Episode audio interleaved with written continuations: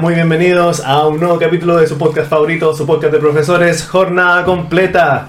Como siempre me presento, mi nombre es Sebastián y aquí a mi lado tengo al hombre más hermoso según mi mamá, Pablo. ¿Cómo estás, Pablo? Hola, Seba, ¿cómo estás? ¿Todo Muy bien?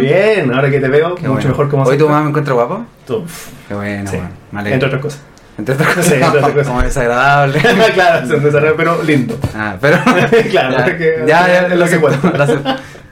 ¿Cómo te weón? ¿Cómo has ¿Sabes estado? que bien, weón? Hace tiempo que no nos juntamos a grabar. weón. Sí, ha estado bien disperso el tema de, de grabaciones. Sí, ha estado no, pesado no, la pega. Es que sí. Nos dijimos, podíamos hacer más pega y seguir haciendo esto. Claramente no, podíamos. Spoiler, no, no se pudo. No se pudo. No se pudo. Pero vamos, vamos, Sí, que vamos, vamos. que vamos, ¿no? Si ya tenemos que empezar, de hecho tenemos que empezar a subir los capítulos, pues no tenemos Sí, nada, sí, no tenemos nada nada, de momento. nada, sí, sí, no, pero sí, este ya- no, si volvemos en enero. Este ya es el cuarto. Así que podemos empezar a subirlo antes. Sí, no, ya podemos, tranquilamente podemos empezar a subir Sí. capítulos para que la gente tenga el desagrado de escucharnos. No, no, weón, ¿qué quiero? No. Ah, sí. Bueno, eh, bueno, masoquista afuera. Sí, pues. sí, Bueno, bueno. diciendo, mira, ya que seas profesores, ya te dice algo. Hay weones para todo. Sí, no. Como decía mi padre.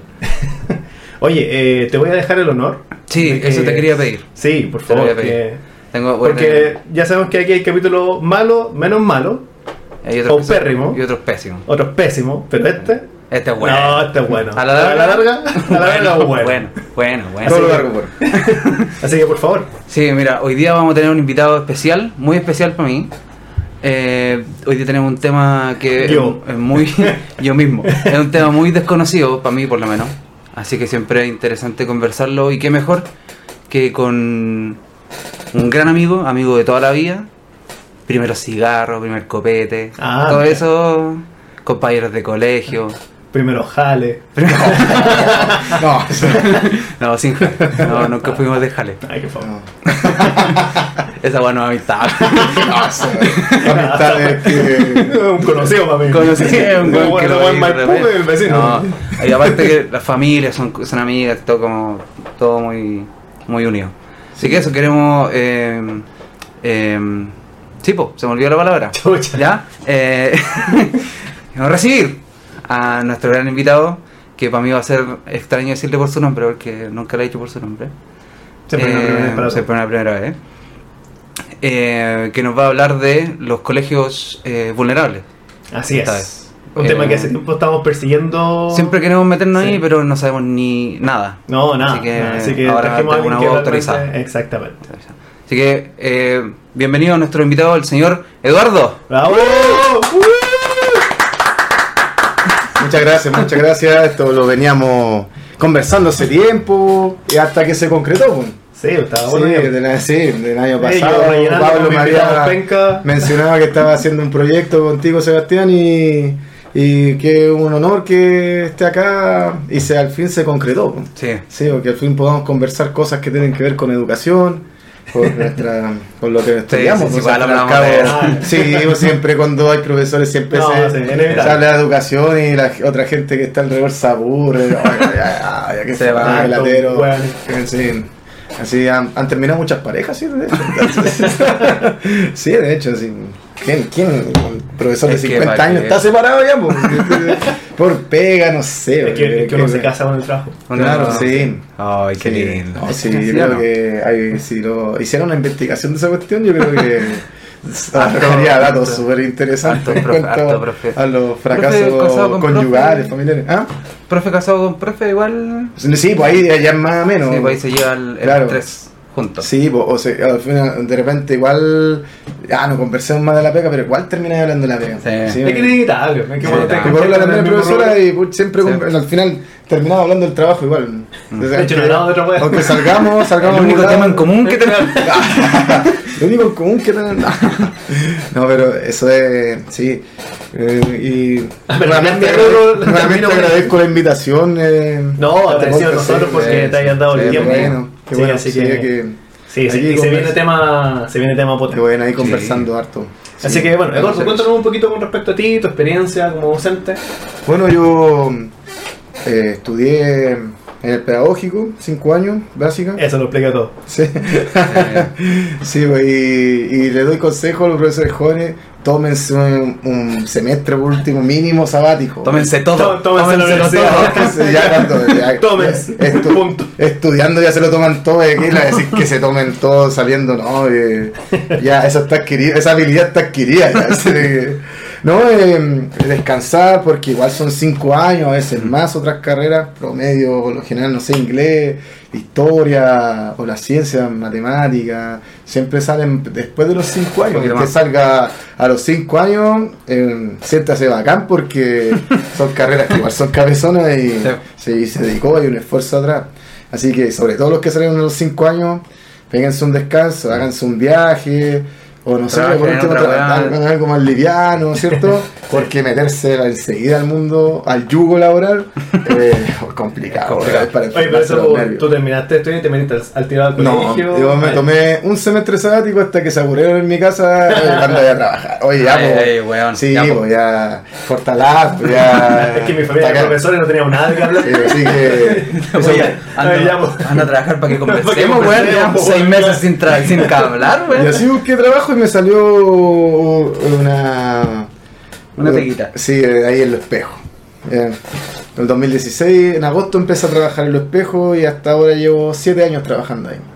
En el sistema Ah, sí, municipal. es, es tu primera pega, la que, te, la que mantienes todavía. Sí, empecé en un colegio ¿Ya? y estuve todo el segundo semestre y después me trasladaron a otro colegio porque me dieron más horas, una jefatura y hasta ahí estoy desde el 2017. Ah, es una red de. Sí, son Ya, 15 perfecto. colegios municipales en los espejos. Ya, perfecto. Sí, y los tres liceos ya tienen nocturna también, o sea, ya agregaríamos, serían como 18. ¿Y así nocturna? No, yo no. No, ah. Me han ofrecido sí, pero no.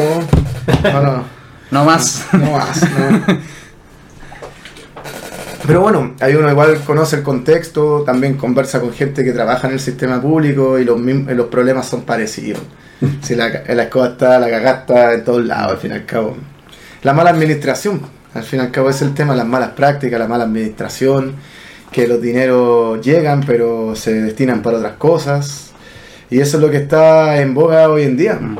El tema que está ocurriendo en Chiloé, en los espejos tuve un paro 10 días por lo mismo. Eh, por- wow, wow, wow, pero calmado. Sí. Oye, me No, fui, no. me fui, me fui No, de la rama. O No, no, nos sí. quedamos sin pauta, pues, bueno, No. si no. Ah, ya, ya. vamos, vamos a llegar allá. Ya, vamos a ya, llegar allá. perfecto. Sí, así que va, adelantando un poco. Sí, spoiler, sí, me sí, spoiler un poco, perdón. Una sinopsis Sí. más que Bueno, el, No, tema, el tema fuerza es sí. colegio vulnerable. colegio Sí. Entonces- sí, del, del 2017, no, 2016, Ya. pucha la experiencia en colegio de alta sea, vulnerabilidad. yo soy vulnerable de que se eso. Sí, la palabra vulnerable igual es como... Suena fea, Sí, bueno. suena fea. Vulnera- puede ser vulnerado, no sé, pero eh, el índice de vulnerabilidad de esas escuelas son altos, más del Ya. 60%. Ya. Oye, pero y para la gente que no, que no cachamos, eh, ¿qué constituye un colegio vulnerable? ¿Qué, qué parámetros o qué criterios se ocupan para decir este sí Ya, y este, no? sí, este no, claro. Claro, primero que todo en el sector donde está inmerso. Ya. ¿ya? En ¿Como la comuna? o- Sí, la comuna, por ejemplo, Los Espejos, sur de Santiago, eh, la- los colegios están en poblaciones, la José María Caro, la Santa Adriana, eh, la Clara Estrella, Santa Olga, el Espejo Viejo. Todos, todos esos sectores son, son poblaciones antiguas, son poblaciones, el barrio chino, es que un lindo lugar para vivir. No me imagino, pero No, no, no, pero eh, el primer parámetro es donde están inmersas las escuelas, el entorno. ¿ya? Ya. Pucha, lamentablemente el espejo está inmerso en entorno de violencia, narcotráfico, eh, en las noches, balacera, pirotecnia. ¿Eso también influye como en el índice de la...? No, no, no, pero eh, que ya que esté inmerso en una zona roja como lo es, Ah, en este caso donde trabajo yo, la José María Caro, ya un eh, para medir la vulnerabilidad. También el tema lo socioeconómico, por ejemplo, las familias cómo están constituidas, cuánto, cuánto recurso llega en, al- en, en cuanto a las remuneraciones que reciben los, los padres, los abuelos. ¿ya? Lamentablemente eh, la realidad ya uno sabe porque las familias están constituidas por una mamá soltera, Mm. ¿ya? o las abuelas hacen el rol de mamá Claro. y, o los abuelos y, y- y con la pensión sostienen la familia. También hay estudiantes que están intervenidos por programas sociales, por distinta vulneración de derechos y todas esas cosas hacen que midan la vulnerabilidad de la escuela. Y cuando lo que, lo que es interesante el tema de la vulnera- vulnerabilidad, perdón, que mientras más vulnerable la escuela, más recursos debiesen llegar. Mm, Ya. Ya, Y por ende, ahí llega dinero. Llega plata. Sí, llega dinero, pero ese dinero no se materializa en absolutamente nada.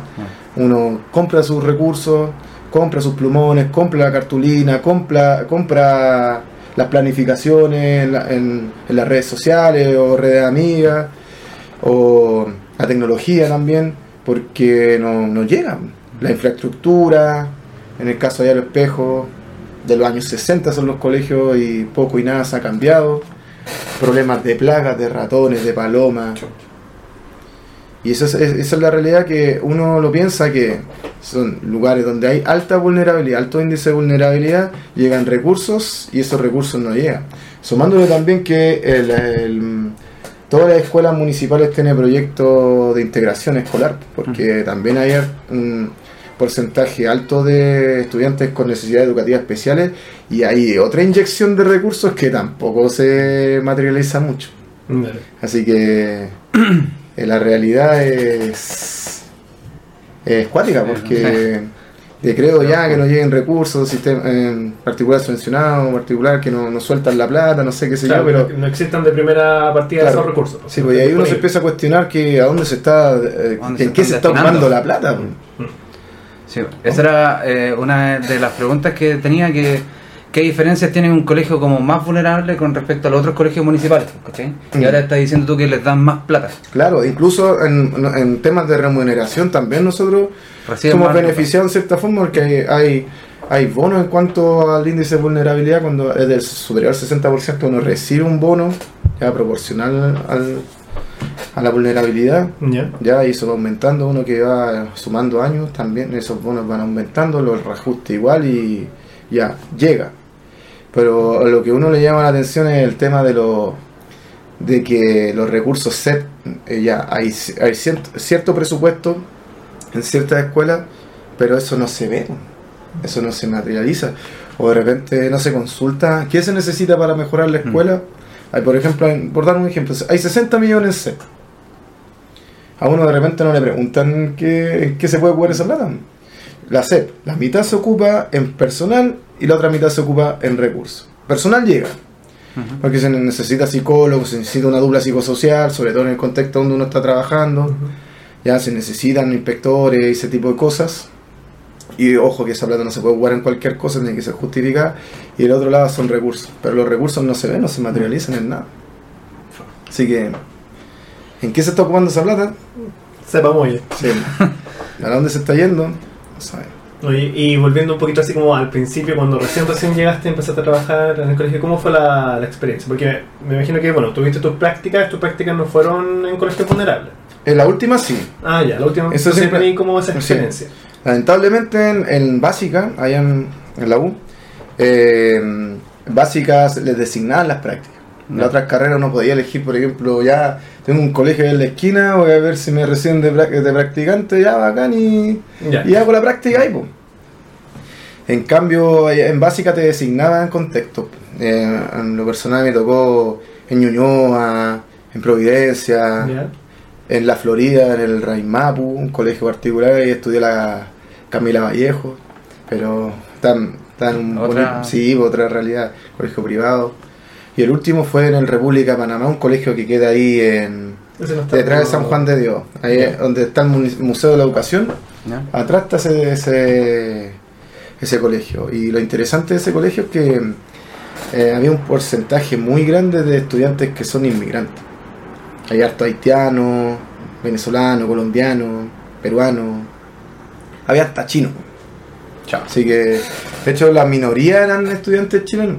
Ah. Y por lo general eran los estudiantes de básica que iban sacando de otras escuelas por conducta, por temas de. Ah, ya. Y los mandaban a esa escuela. ¿Y ¿Cómo fue la, la experiencia? Buena, bonita. Bonita, obviamente, cuesta cuesta hacer clase en esa en esas escu- escuelas. Es más un trabajo más social que pedagógico que académico, sino que ganarse a los Ah, muchachos, darle la confianza, darle seguridad, porque siempre está la desconfianza, te van probando hasta donde uno puede llegar. Cómo uno se puede comportar, cuánto uno le puede exigir. Y obviamente eh, la relación que existe entre los profesores que están ahí y los practicantes, eh, no- eh, sobre todo las practicantes mujeres, no era muy buena porque como eran profesores antiguos, como la típica que piensan los profesores más viejos, ya que ya están dañados por el sistema, que hoy me van a quitar la pega. Claro. Ah. Así que como Ya que igual ahí, como, como- igual como la defensiva. Ya. De hecho, el profesor guía que tuve yo eh, hacía clase de historia, era profesor de lenguaje. Lo reemplacé yo. no, sí, pero no, obviamente el conocimiento en la materia No nulo. tenía. Ah, nulo. No, Ah, no, no. Obviamente lo pedagógico, cómo, cómo distenderse con los chiquillos, sí, pues eso se lo hace la práctica, pero en tema de conocimiento histórico, esas cosas, nada, pues Nada. era profesor de otra asignatura. Ah, claro. Claro, le dice, ya en tal hora ya te doy la- las de historia. Aparte que era un profesor que estaba a puerta a jubilar y Ah, mientras más dieron- mejor, po. claro. Y él ya estaba aburrido, ya también quería puro jubilarse, ya. No Sí, era- pero yo creo que a esa altura. Sí, como todos nosotros. importa. Ah, Claro. sí, yo quiero jubilar luego ya. Un par de años más, eh, claro. Había jubilado el año pasado. Sí, y también aprovechando ese tema, eh, yo llegué a la escuela donde estoy trabajando ahora, 2017. Y ahí me hice amigo de una profesora, ya que es total- oye, totalmente contraria a lo que uno piensa, a lo que uno cree, como en las... eh, de hecho, Ah, tiene era atea. 60 no, no, al contrario, al contrario, al contrario, era muy, es muy religiosa, evangélica si no me equivoco, pero fue la, como la primera en darme la mano, así, cualquier cosa, Eduardo, se la profesora Pilar, le dando salud. sí, eh, tú me pides ayuda y siempre fue así, con la mano abierta, ayudando, siempre el profesor que llega hasta el día de hoy, Ah, lo ayuda. Pero el tema el siguiente ya, cuando yo llegué era su último año, porque estaba esperando el bono retiro, su jubilación, 60 años, y hasta el día de hoy no la recibe. Chucha. Puta la wea. Sí. Supuestamente ahora la Puta, que la historia empezó tan bien. No, Claro, es que esas son las cosas que se dan allá. No. Y ¿no? Y ella siempre ahí súper profesional, dedicada, allá los, la respetan todos los chiquillos, todos los apoderados, incluso le hizo clases a apoderados que, que van ahí, Mm. con alumnos o sea, de toda ella. su vida. Sí, pues del 99 que estaba en esa escuela y, y obviamente ella necesita descansar, Sí. pues, ya, ya cumplió su labor y, Claro. y O sea, más está esperando el bono, está esperando el bono de retiro. merecido, sí. Sí, lleva 5 años esperando, no, 2017, 5 o 6 años esperando ese bono de retiro. Y obviamente todo eso genera eh, estrés, genera que uno se degrade física y mentalmente también. Ya, Por ese tipo de, de estrés, ese tipo de cosas, esas situaciones que no debiesen ocurrir en, No, ninguna parte en realidad. sí, en cuando se hacen las cosas bien. Y bueno, y ahí, ahí uno se va conociendo las realidades, va conociendo qué, tan, qué, tanto, qué tan vulnerables son la- las realidades que tienen los estudiantes y, y hay cosas crudas, hay cosas muy crudas. Hay, como se dice, eh, así, uno se hace cuero chancho porque conoce tanta historia, conoce tanto, tanta realidad que, que uno de repente tiene problemas, pero en comparación los problemas que tienen esos muchachos, esas muchachas, eh, nada, nada, Claro. nada, nada. Llevan, llevan años luz de, de vivencias que nosotros, de todas las, todas las, cómo han sido vulnerados en distint- de distintas formas. Así que, y ahí, ahí uno se da cuenta que la- el tema es más social que académico. Yo no voy a decir que se, que, que se aprenda una línea de tiempo o que se, que, que se sepa situar contextualizar históricamente si en su casa Le sacan la chucha todos Sí, los días. claro, Claro. claro, de violencia física, sexual, sí, Oye, ¿y de tú, personalmente, como docente, económica. ¿Mm? eh, ¿cuándo fue el momento, quizá, no sé si te ha pasado todavía, de decir, chucha, así como, ¿sigo acá? ¿O me voy? Así como por un tema ya de salud mental, ¿cachai? Por el desgaste, por las mismas situaciones que tú has vivido y que has comentado. Eh, ¿Qué te hace así como mantenerte así como en el pie del cañón? Bueno, eh, cuando uno se lo empieza a cuestionar cuando recién empieza. Ya. Yo, sinceramente, los primeros días pensé inmediatamente en tirar la toalla. Más que porque los muchachos y las chiquillas eran, eran brígidos, eran brígidos, brígidos, brígidos. Sí, era, era Desafiantes. Sí, no, sí, desa- no, y cuáticos los cabros. ¿Cachai? No sé, pues, en el quinto tenía cabros de 15 años, en octavo ya casi siendo adulto, 18, metían cosas, ¿cachai? Y ahí como que choca. Es una realidad que uno no la vivió. pues Yo igual estudié en un colegio de básica ahí en, el- en San Bernardo, municipal, que igual tenía unos uno sabía, se da cuenta y hasta ahora uno lo piensa, igual tenía eh, compañeros que eh, eh, eran violentados, eran vulnerables, eh, se vivían cosas, pero aquí era mucho, era más extremo. Y ahí al principio uno se lo cuestiona, oye, ¿qué estamos haciendo? ¿Qué, ¿Por qué estas cosas existen? ¿Por qué estas Mm. cosas pasan? ¿Cachai? Que uno quiere hacer las cosas bien, tranquilo, y que ocurren estas situaciones, uno se frustra porque uno planifica, cuando uno llega con toda la energía, cuando uno entra nuevo, llega con su planificación, su- sus cositas, sus materiales aquí y allá y todo, y, Eh, y te la clase te rebota, po. ¿cachai? Te rebota porque uno llega con otros paradigmas y ellos están acostumbrados a un paradigma que se lleva hace décadas y cosa que no está mal, pero que el contexto lo amerita. Hay profesores más antiguos, conductistas, y ahí uno entiende por qué son conductistas. ¿Por qué tienen que aplicar esa- esas metodologías? Porque así funcionan. Y así están acostumbrados. Y ahí uno se empieza a cuestionar, ay, no sé si estoy para esto, no sé si estoy acá, o buscar trabajo en otro lado. Incluso se cuestiona la carrera. Igual yo en un momento también así, no, si me meto a estudiar, yo hago un momento y después me meto a estudiar otra cosa porque está, está, está heavy la situación. Bueno, hay unos consejos de los mismos compañeros, el apoyo de la familia igual importante, de los amigos, cosas así que uno va conversando. Y ahí uno se va generando un poco más de resistencia, un poco más de, de pucha, esto no me lo puede ganar. Nadie ha muerto por hacer clase aquí en Chile, por lo menos. Todavía. Todavía. Todavía, sí, todavía, ¿cierto? A pesar de que han habido casos de, de violencia hacia profesores, pero.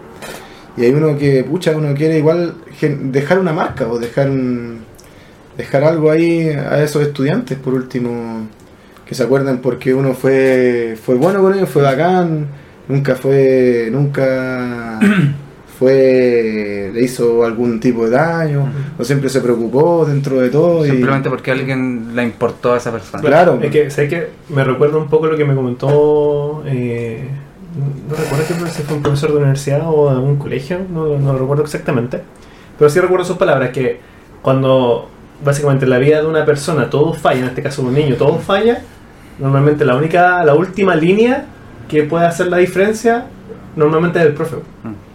¿Cachai? Entonces, claro, cuando tú tienes una persona que está sumamente vulnerada en muchos aspectos ¿cachai? que ha vivido La sociedad le falló, la Claro, familia le básicamente falló, todo, le todo falla, falló, ¿cachai? todo. Entonces cuando el profesor más encima le falla, ¿cachai? Así como que ya no hay nada más que lo pueda sostener. Claro. Claro. Y uno va entendiendo también que esos muchachos son así porque igual, como dices tú, son tan dañados. Claro. Eh, se desquitan en, en la escuela con el- la primera persona que se les cruza, sea el compañero, sea el profesor, sea el inspector. Y ellos llevan todos los problemas que tienen en la casa al colegio. Claro. Y uno lo va entendiendo, que lo- no el problema de los estudiantes, sino el problema del entorno, de la familia, que no, que no ha podido, sea por a veces motivos, hay muchos motivos por Claro. qué, porque no pueden o porque no quieren, o porque no reciben la ayuda, o porque tienen realidades muy cuáticas en, su- en sus casas. Y, y ahí uno va entendiendo, va, va razonando, va entendiendo, ah, ya, por, el por qué. O los mismos profesores que son más antiguos, los conocen más los estudiantes, mira, él es así porque cuando era chico le pasó esto, o él- él- esto le pasa en, el cole- en, la, en la casa, perdón. Y ahí uno va, chuta, que es así, es heavy. De hecho, yo eh, cuando pasó el primer mes, ya cuando a finales de agosto, me llamó el director y, el- y la jefa UTP a una reunión a la oficina y yo fui ya. Y me dijo, me dijeron, pues, ¿sabes qué Eduardo? Te felicito porque duraste, aguantaste el Chucha, primer mes. El primer mes. Ah, de haber sido Claro, como el, el más pues, difícil sí, para. sí. Me dijeron, no es, no es que te estemos mirando en menos, o que nos- eh, nosotros hemos evidenciado tu trabajo, es bueno, todo, pero el tema es que aquí Los profesores no aguantan, no aguantan. Eh, de hecho, me dijeron, tú eres el cuarto profesor que le hace clases a esos chiquillos Este año. este año. Cuarto profesor de historia que tienen. Aquí hay profesores que han durado el bloque de clases, salen arrancando, no quiero trabajar acá. Literal como el reemplazante. Sí, exactamente, tal cual, tal cual, tal cual. Así que, Así tal cual. sí, que, Estaba ahí, estaba ahí. sí, así tal cual. Eh, los mismos profesores me, me decían, así, no sé, que han llegado gente de la, de la Cato, de la Chile, del PEDA. Puro Y- hueón en los defensas. no. Ah. No, y, y- y salen y, y se van, pues. Dejan la pega tirada. Porque es que trabajar aquí es heavy. Sí. Y, y todo cual me brindaron. Es importante cuando un, un equipo de gestión en un- una escuela te brinda el apoyo. Ya. Sí, cuando las cosas se hacen bien, se administra bien una escuela, tu trabajo igual se hace más fácil, uno se Sí. respalda y como profesor joven también uno de repente lo requiere. De repente Sí. uno espera un, un- Necesitáis un oye, en realidad, lo estás claro, ese- haciendo ese bien, trabajo o, bien- oye, weón, arregla esto. Ese Sí. trabajo bien hecho al final es un trabajo que no se debería ni siquiera notar, porque, ¿cachai? Porque cuando lo empezáis a notar es porque cuando hay problemas. Sí. Claro. Y son los, los factores los que a uno le impiden hacer las cosas como uno le, guste, le, gust- le gustaría que fueran. Así que igual eso ya ahí con eso, con eso con esas cosas uno ya agarrando confianza, ya aquí yo quiero trabajar, aquí ya aquí hay desafíos, aquí quiero implementar estas cosas con los chiquillos y al fin y al cabo son, son estudiantes que puro buscan que Cariño. lo, lo cariño Mm. que los tomen en cuenta, que los escuchen, sea como sea. Los tomen en cuenta, incluso hasta que los retís, que queda retándolo, llamándole la atención, Claro, le- Bueno, eh, significa que, le importáis. ¿cachai? Sí. Y, ese, y ahí como que ya se van- eh, lo primero ganarse los estudiantes y ahí ya se van dando las cosas. Ya después llega otro colegio que pucha la vulnerabilidad es parecida, pero no tanto como en el primer- la primera escuela y ya el trabajo se hizo más fácil. Y lo, lo que sí, ahí ya el primer año con jefatura. Tomé un Ah, quinto, tomé un quinto básico. y, ahí, y ahí cuando Ahí te tiene una jefatura, ahí se da cuenta de todos los problemas que tienen los chiquillos. Porque antes era el profesor de la asignatura nomás. Claro. Ahora ya era un profesor de- del curso. Conocía de la familia. a la familia. ah, y los lo apoderados igual te prueban, igual como los estudiantes Sí. te prueban, también la- la- los apoderados te prueban hasta donde tú llegáis, pues hasta donde te pueden, te pueden faltar el respeto, ese tipo de cosas. Pero también hay que ganarse, también hay que entenderlo, tener harta paciencia, mucha paciencia. ¿ya? Y al fin y al cabo, ellos lo agradecen. Yo siento que, pucha, es la primera experiencia que tengo trabajando, pero siento que en población igual agradecen la pega del profesor. Como que igual es bien es valorado. De hecho, hasta en, el en la misma calle, pues uno ve a todos los churri ahí, ya el primer día que te miran feo, ya, y después ya uno es repetido y ya, ah, él, él- él trabaja ahí en la escuela ahí, ya el profe, después ya Buena, profe. Sí, en la feria es bacán eso, es bonito eso. Y cuando uno va a la feria, y la feria de la Caro es gigante, pues, Sí. buena, muy buena feria, la recomiendo. Y ahí, ¡Buena tío! Y ahí, ahí, ahí cachai que te quieren, porque si no, ni siquiera. No, no te pescan. Eh, o te echarían una, chucha ahí. claro. Sí, bueno, ahí. Hasta el cabro más pesado que te hace la vida imposible en, en la sala, en, Te ve afuera en, y- en la, sí, en la feria ahí, te saluda, da un abrazo. Traer una manzana. Sí. Oh, el clásico de la talla ahí. ¿Ah? Una manzana al profe. No, te hacen precio, porque de repente son, ahí hay, hay hartos feriantes apoderados. Ah, ¿cachai? No, Hay estudiantes que le ayudan a los papás en la feria Sí. y no sé, de repente, ah, digo, dos lucas, ¿no? Es buena manzana. está, está Una manzana. 1500, dos lucas, tío. Ah, ah, usted es profe. Tres. Tres lucas. No, sí, pues, son bien considerados y, y siento que igual ellos valoran el apoyo que uno le da, le da a, los, a los chiquillos. Oye, hay hartas cosas que, que me sacaste de la pauta, pero bien, de ahí lo vamos a profundizar. Pero hay una cosa que me quedo dando vuelta, que mm, ¿tú crees que los profes de colegios vulnerables se pueden eh, formar, así como en la universidad, o es a la, a la mala? pensando en no? la misma pregunta. O a la mala, así como, como, Una fui- como fue en tu, en tu caso. Claro, porque ponte tú en el PEDA, te, aparte de esta última práctica que tuviste, hubo como una formación, mala redundancia, formal con respecto a cómo abordar eh, la pedagogía en este tipo de contexto. Así sistemáticamente no, pero igual el sello que tiene la universidad es como el rol social, Mm. ese tipo de cosas, como el sello social y esas cosas, pero todas las, las prácticas que uno hace en esos contextos son las que te va dando la experiencia. Ya, Sí, la- Ahí uno se va puliendo, como dice el profesor viejo, se va puliendo ahí en la práctica. De hecho, lo que te enseña en la universidad, la mitad no sirve. Mm. la otra mitad te sirve la mitad. Y ahí uno con la experiencia se va, se va dando cuenta, se va, se está, se, se hace, se hace que, que uno pueda desarrollarse bien profesionalmente en ese en y los tu experiencia, ¿tú crees que eso se podría llegar a lograr? ¿O tú que la universidad se preparase? Yo creo que sí, yo creo que yo creo que el profesor practicante deberían llevarlo inmediatamente a este tipo de contextos porque ya primero que todo va a tener un tutor en la escuela que Mm. le va a hacer la segunda, como dicen ahí a los chicos. Eh, ante cualquier problema y todo eso.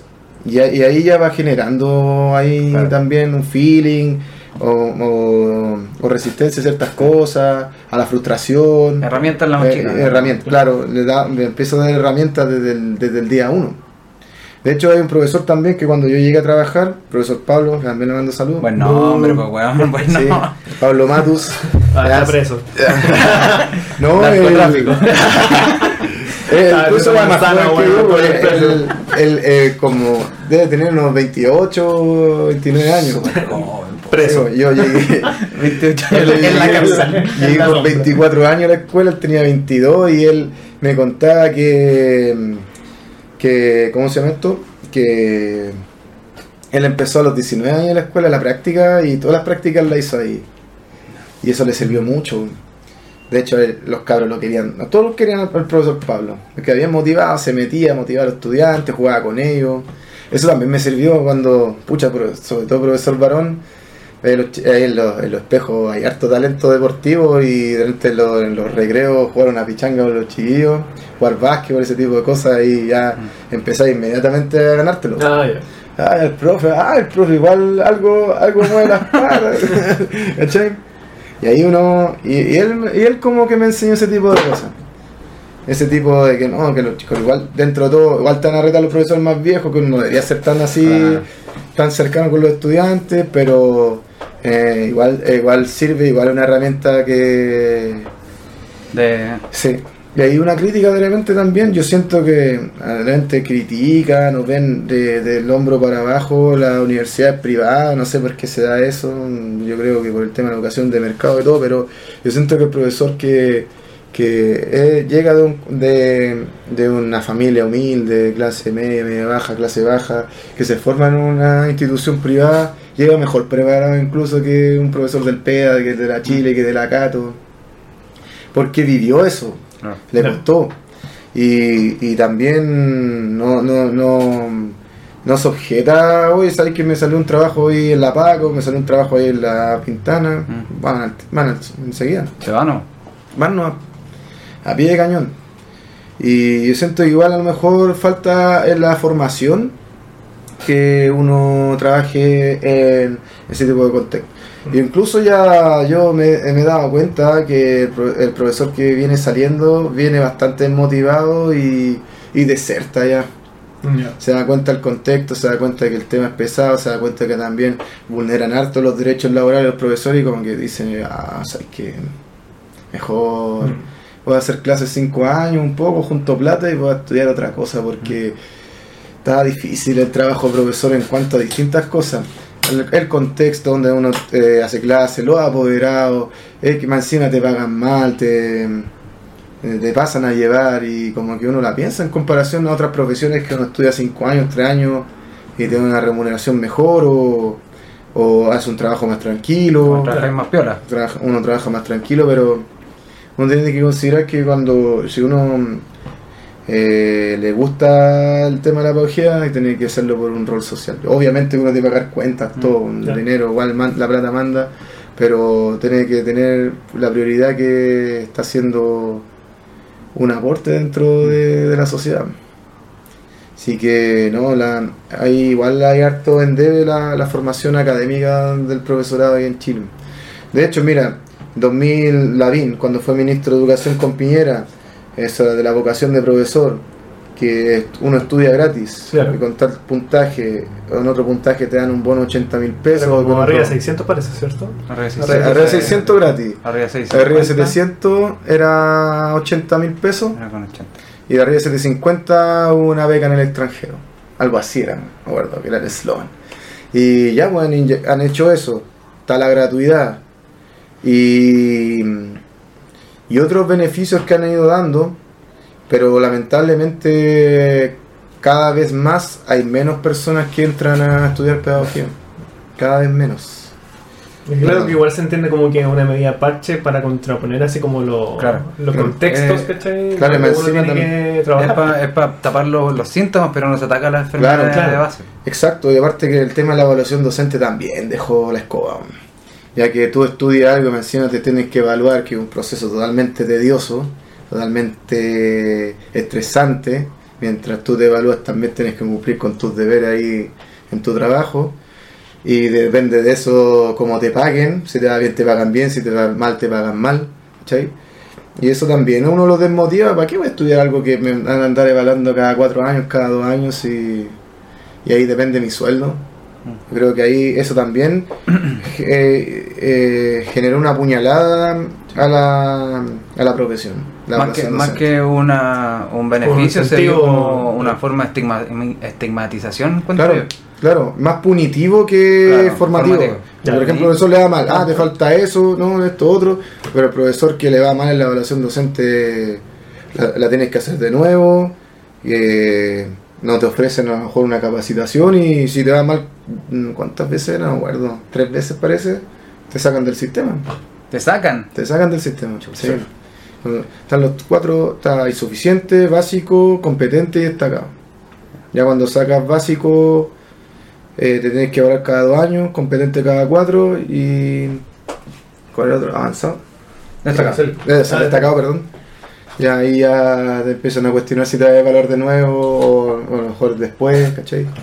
Pero ya insuficiente ya tenés que evaluarte nuevamente y ya sacas de nuevo insuficiente y ya chao. O más básico muchas veces también. De competente para arriba ya es bien, pero eso es netamente para justificar las platas que se, que se dan a lo- al profesorado. En vez de subir el sueldo base, la renta mínima básica, eh, te ofrecen los bonos.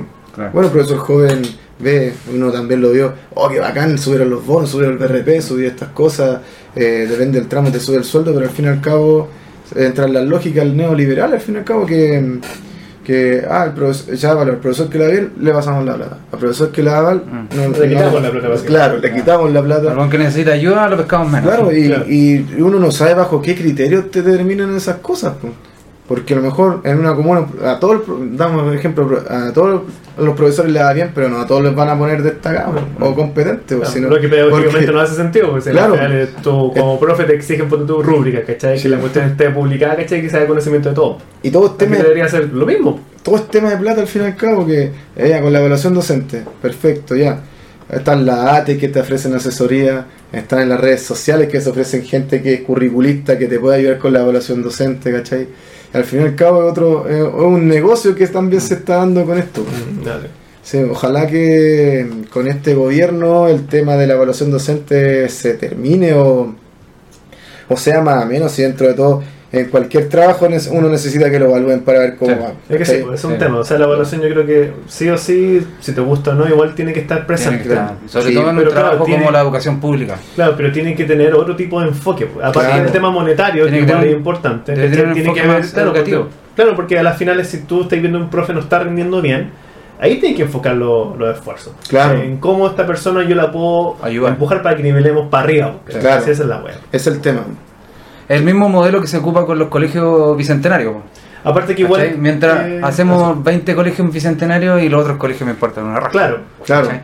Ahora, claro, los profes buenos son los buenos que los destacamos, eh, de incluso la palabra, Mm. destacado, y les damos más plata. Pero los buenos que necesitan ayuda, los buenos que son, ¿cuál es el, el insuficiente? No los pescamos. Claro. Tienen que hacer la prueba de nuevo sin ningún tipo de preparación encima- previa. En una, en una evaluación tú no puedes tener un, ¿cómo se llama? un mecanismo de evaluación que eh, más encima entorpezca lo que se va a evaluar. Mm. Entonces, claro, si te va a tomar tiempo, ¿cachai? Eh, te entorpece en lo que tú tienes que hacer en el día a día, más encima te lo van a evaluar, ¿cachai? Entonces ya de, de por sí está súper viciado. Mm. Claro. ¿cachai? Entonces ya a las finales el profesor que va a ser destacado, ¿cachai? Quizás no va a ser destacado solamente porque sea un buen profe, sino que quizás ponte tú tenga más tiempo. Mm. ¿cachai? O no tenga, no sé, po, eh, no tenga hijos, ponte tú.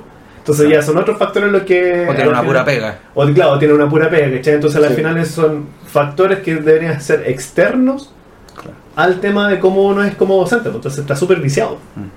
Exacto. No, hay hartas cosas que al fin y al cabo se están dando que más que motivan, desmotivan a estudiar pedagogía.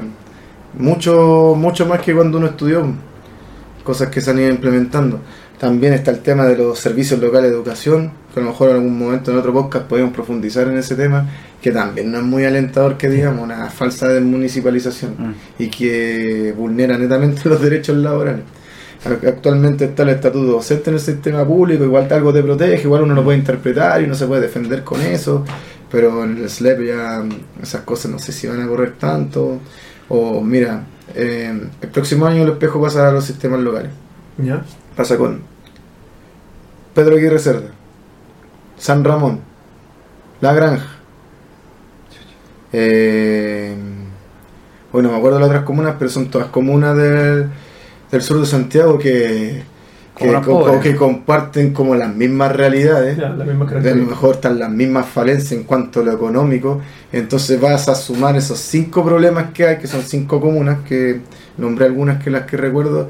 Vaya a sumar los cinco problemas bajo un sostenedor que no sabemos si es público, es privado, qué sé yo. Así que ahí podríamos andar un día en otro está- podcast está con el tema de los servicios locales, porque de aquí al 2030 pasamos todos los sistemas locales, a los servicios locales, perdón. Son, van a ser 60 que rigen en Chile. Y hay, y hay algunos, por ejemplo, Barrancas, que ha tenido un desorden enorme en 2017, empe- parece que empezó. Hay, hay hartos problemas. El año pasado también pasó Tofagasta los servicios locales y también hubo un paro largo en los profesores en cuanto a, la, a cuanto a lo que significó pasar al servicio local. No estoy defendiendo la municipalización para nada, pero eh, es increíble que uno está en el sistema, sí, el mal menor, Claro. como no, no han estado acostumbrando en las últimas décadas, po, cuando uno va, van a votar con presidente, ah, vota por el mal menor, sea el lado Cualquier lado. uno- cualquiera de los dos lados. ¿sí? Y como que, así como preferir que sigamos en el sistema municipal a pasar a un sistema que ya ha fracasado, que te lo pueden pintar muy lindo, pero en la práctica ya está, haciendo, ya está siendo un fracaso. Es que ya sin el papel, ni en papel se aguanta. Papel. Claro, Claro, por El papel aguanta, claro, Eh, pues, pero Eso es más desalentador por un profesor que está recién mm, eh, inserto en el sistema o se va a meter al sistema. Claro, y ahí ya deja de ser un tema de inyectar plata, porque. O Claro. dar beneficios por el estudio, porque ya el- las circunstancias no son alentadoras. Sí. Imagínate que no eran alentadoras tiempo atrás y por eso se, se tuvo que hacer, ese- o sea, entre comillas, se tuvo que hacer este tema de estos bonos, estos beneficios por estudiar solamente pedagogía, claro, por la misma situación, pero a la final no estáis viendo el, el tema macro, porque que es el contexto donde uno tiene que hacer el Claro. trabajo. al fin y al cabo es en resumen como el abandono de- del Estado hacia, hacia la educación, pues, o sea, no solamente la educación, sino la salud y los... Pero es que ni, siquiera es como un abandono, es como una bulia nomás, así como que es un desinterés, ¿cachai? Claro. Porque por último para abandonar algo tenéis que ser así como activo en algo, así como ya, esta hueá a mí no me interesa, ¿cachai? Claro. Pero a la final es como que es un interés, pero así como el, el mínimo, El mínimo posible. requerido, claro. Como que a las finales termina siendo contraproducente. Claro, cierto. Y cumple ciertos parámetros. Lo mismo que pasa en Chiloé, pues, por ejemplo, eh, lo que decían desde el Ministerio de Educación, nosotros entregamos los recursos, pero aquí como lo administran es el problema. Claro. pero esa es la media lavada de manos. Sí, al cabo, pues. así Claro, Sí. claro porque, ¿Quién técnic- fiscaliza? porque técnicamente, claro, tiene el razón, último responsable, al final igual el Ministerio de Educación. sí. ¿Y quién fiscaliza eso? Contraloría. Y Contraloría, ¿cuándo ha ganado alguna cosa? ¿O cuándo ha dado una buena respuesta en Oh, y después problemas? de cuánto? Claro, Claro, Mientras todo, mientras es Bien. dos años, Y los van a seguir con y el ahí sí, 60% claro. del sueldo, bien burocrático, bien tedioso, todo, así que no, no. Así que si está funcionando mal eso, encima el ente fiscalizador funciona mal, ¿qué, qué vaya a esperar? Mm. Y eso. Oye, estáis puro reclamando, pues, weón. Oye, sí, pues, hablando de, ya de las malas prácticas, que Pablo, vaya, ¿Ah? ¿sí? Vaya a Sí. mencionar, ¿sí? Ah, ya, por favor. Sí, sí, sí, tenía que preguntar algo. Una que se me había olvidado, weón. Ah, al principio mencionaste que el- eh, los colegios, estos colegios reciben más plata, ¿no es cierto? O Sí. le, le llega, le inyectan más recursos. Sí, le inyectan más recursos. Eh, pero en la práctica se ve como algo, como, no sé cómo explicarlo, eh, como un proyecto, un programa que ponga esos recursos en la práctica, o es, hay más plata más.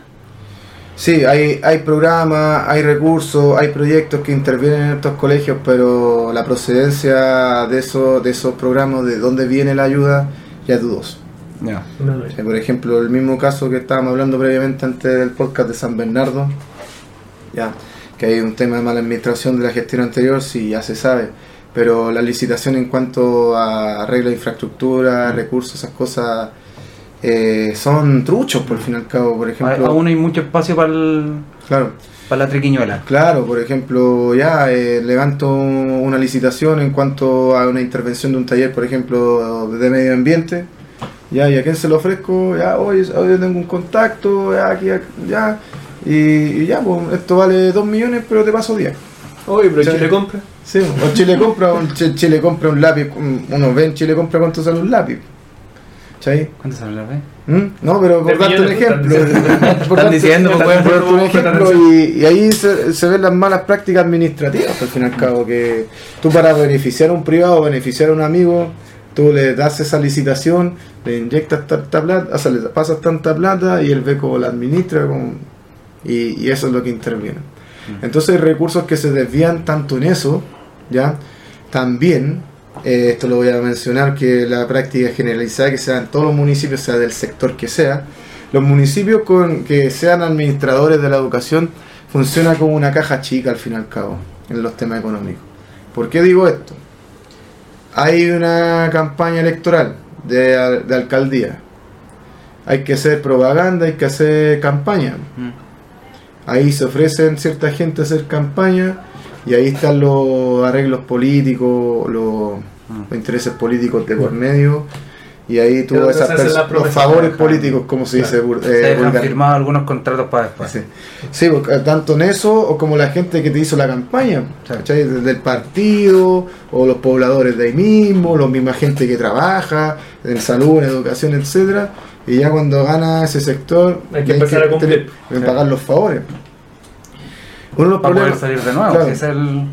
Sí, uno de los. Cuando estaba leyendo este problema que hay en Chiloé, que uno de los problemas que decían los dirigentes del colegio de profesores era que hay muchos asistentes en trabajando en los colegios que, de los que se necesita. Por dar un ejemplo bien práctico, eh, en un colegio que tiene una matrícula de 200 estudiantes tienes 15 inspectores de patio. Y con un sueldo inflado. Incluso de repente, mejor que de un profesor, que un inspector de patio llegue a una escuela con 800 mil pesos. eh, no, no. ¿De dónde? ¿A quién? la- oye, ¿a dónde, a dónde están, a dónde Es que- están mandando el currículum para yo firmar y. Quizás el patio grande, Y, patio y- chico, y ¿no? esos arreglos truchos hace que los recursos de educación se desvíen pues, se- Claro. o, se, o se mal utilicen. Ya. ¿cachai? Entonces, Por- ¿de dónde se pierde la plata que Claro. le están inyectando? Claro, a- o de repente uno va a firmar la planilla cuando te entregan la liquidación de sueldo y tú ves la planilla de todas las personas que trabajan en una escuela y ves gente que no, no la conoces y recibe un sueldo. Reciben, Por ayudantía, cualquier... Mm, claro, ¿y, dó- y dónde están Otros. Otros. ¿Y dónde están estas personas aquí que, que están con nombre y apellido, con Rudy y todo? ¿Y dónde están estas personas aquí trabajando en este colegio? Y, y con, con un monto ahí.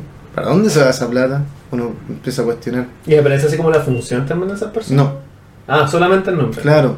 Y ahí uno empieza a cuestionar. Ah, aquí, aquí, Ni aquí no- siquiera así como en otros o... No, no, Claro, no, no sí. sale. Sale en la lista de ¿Y en tu caso sale tu, el tuyo? ¿Sale así Sí. profesor? No, Otro su tampoco. nombre Otro completo, completo, eh, El RUT y- lo que recibo el RUT, lo que recibo de remuneración y mi firma. Ya. ¿Cachai? Y ahí pues, que se llegan muchos recursos, pero se mal administran o Mm. se desvían. Siempre hay denuncias de que se ocupan los recursos en educación en otras cosas. O típico que se dice que no sé, para tapar el hoyo de la calle, Mm. o para subsanar otros sectores que están ahí medio Con déficit. déficit. Ya, como aquí llegan recursos, los desviamos para allá y después vemos cómo lo arreglamos en el Aparte que son recursos constantes, pues, Claro. te llegan todo el año. Y Mientras tengamos los profesores con su sueldo completo, Claro. no hay problema. Pero los recursos que llegan para los estudiantes, Claro. ¿dónde están? Ahí se desvían. Y esas son las malas prácticas que se van generando en los municipios. Las cajas chicas que se dan por favores políticos, se van inyectando eh, plata a gente y después esa gente no tenéis cómo sacarla. Porque tiene antigüedad, tenéis que Mm. indemnizarla y obviamente eso es gasto para la administración que esté, en, a- que esté a cargo de la municipalidad X. por ejemplo. Así que el tema es la mala gestión y la poca fiscalización también de, de que- en qué se está ocupando el dinero en educación. No sé si responde la pregunta. Oh, más. No, no. Y ahí, que- en ese caso, ¿qué se podría hacer? Como en realidad que los mismos docentes, quizás lo- las personas que trabajan ahí sean parte de una fiscalización también. Es que hay ¿Podría hacer sentido instancias legales como por ejemplo la Contraloría. ¿Ya? Pero la Contraloría no ha dado Pero es que no da abasto, porque no da el ancho claro. que debiese ser aquí. No hay condena en cuanto a, a las personas responsables, a, no, a nomás un sumario que como O dijo Pablo, irrisoria. Sí, claro, como dijo Pablo, eh, eso se puede demorar días, se puede, o sea, se puede demorar años en realidad. Es que ojalá se días, demorara días, ojalá se demorara mes, pero eso puede estar archivado durante años, las malas prácticas y, y a lo mejor esa persona después ya ni siquiera está trabajando en el municipio y, y ahí queda, ¿no? Oye, y, trayendo ese tema al lado pedagógico nuevamente, ¿ustedes cómo lo solventan en el día a día? Bueno, nosotros... Porque claro, igual afecta, como dices, son recursos que deberían llegar al estudiante, entonces, ¿cómo ustedes como profesores... Tienen que salir de algún Claro, lado. claro, ¿cómo lo van manejando? Claro, primero que todo se, se empieza, siem- todos los colegios levantan un PME, un proyecto educativo institucional también, y el PME te dice todo lo, lo que se necesita en la escuela, los recursos que se van utilizando, y ahí uno va, empieza a cuestionar, pues, oye, eh, hay un PME que dice que se gasta el dinero en estas cosas, pero yo no lo he visto. Por ejemplo, un PME que diga que se gastaron tanto dinero en, en com- en una sala de computación y la sala de computación tiene Windows 98 todavía y... Oye, el mejor, ¿ah? Oye, oye, sí, ¿qué te pasa? Un Doom 2, normal. Sí, un- ¿cachai? Ok, un XP ahí. Sí, un XP igual. Un XP bueno. Sí, El que espera, y ahí tú, bueno. tú estás viendo bueno. ¿y dónde se va esa plata, porque o, o los PME se construyen netamente de manera colectiva para darse cuenta cuál, cuánto el presupuesto que maneja cada escuela, o el presupuesto para dónde se va, sin personal, sin recursos, etcétera. Y si los recursos llegan, llegan tarde, mal y nunca. Ha pasado que de repente llegan, los, llegan list, eh, útiles escolares en octubre, noviembre. o los guardáis para el próximo año o, No, y o se los pasáis a los chiquillos. No, para no que hagan alguna web. Claro. Llegan los materiales para el 18. Mm, claro, sí, para adornar el colegio, para fiestas patrias. Claro. No, sí, es un desorden ahí. Y lamentablemente eh, los más afectados son las comunas más pobres. Mm. Porque comunas con recursos no se nota por último esos chanchullos, porque tienen recursos. Pero en cambio, en las comunas que se necesita recursos, que están desfalcadas, no existe. Yo creo que una forma que de paliar eso, pucha los LED, no sé si será la solución, pero que lleguen los recursos directamente del Estado, desde el Ministerio de Educación como era antiguamente. Ah, o sea, que Es no hay como intermediario. No hay Sacar la municipalización. Claro, desmunicipalizar. Si el, el tema es desmunicipalizar, pero con los servicios locales de educación una falsa desmunicipalización porque tú le entregas un, un, un- comunas a un ente que no sabes si es público, es privado, quién lo va a administrar, cómo lo va a administrar, va a llegar dinero, tú no sabes cómo gestionar que no, no se sabe porque no se sabe en el momento de que se va a escoger o porque esa información no va a estar disponible. Es porque a lo mejor ya hay un servicio local de educación, se van a postular gestores, ¿ya? Tú no sabes con, que, en qué parada van a llegar esos gestores, cómo van a utilizar los recursos, a dónde lo van a Se echar. postulan Sí, gestores, sí. pero lo- y los, postures- los gestores deben ser privados, po.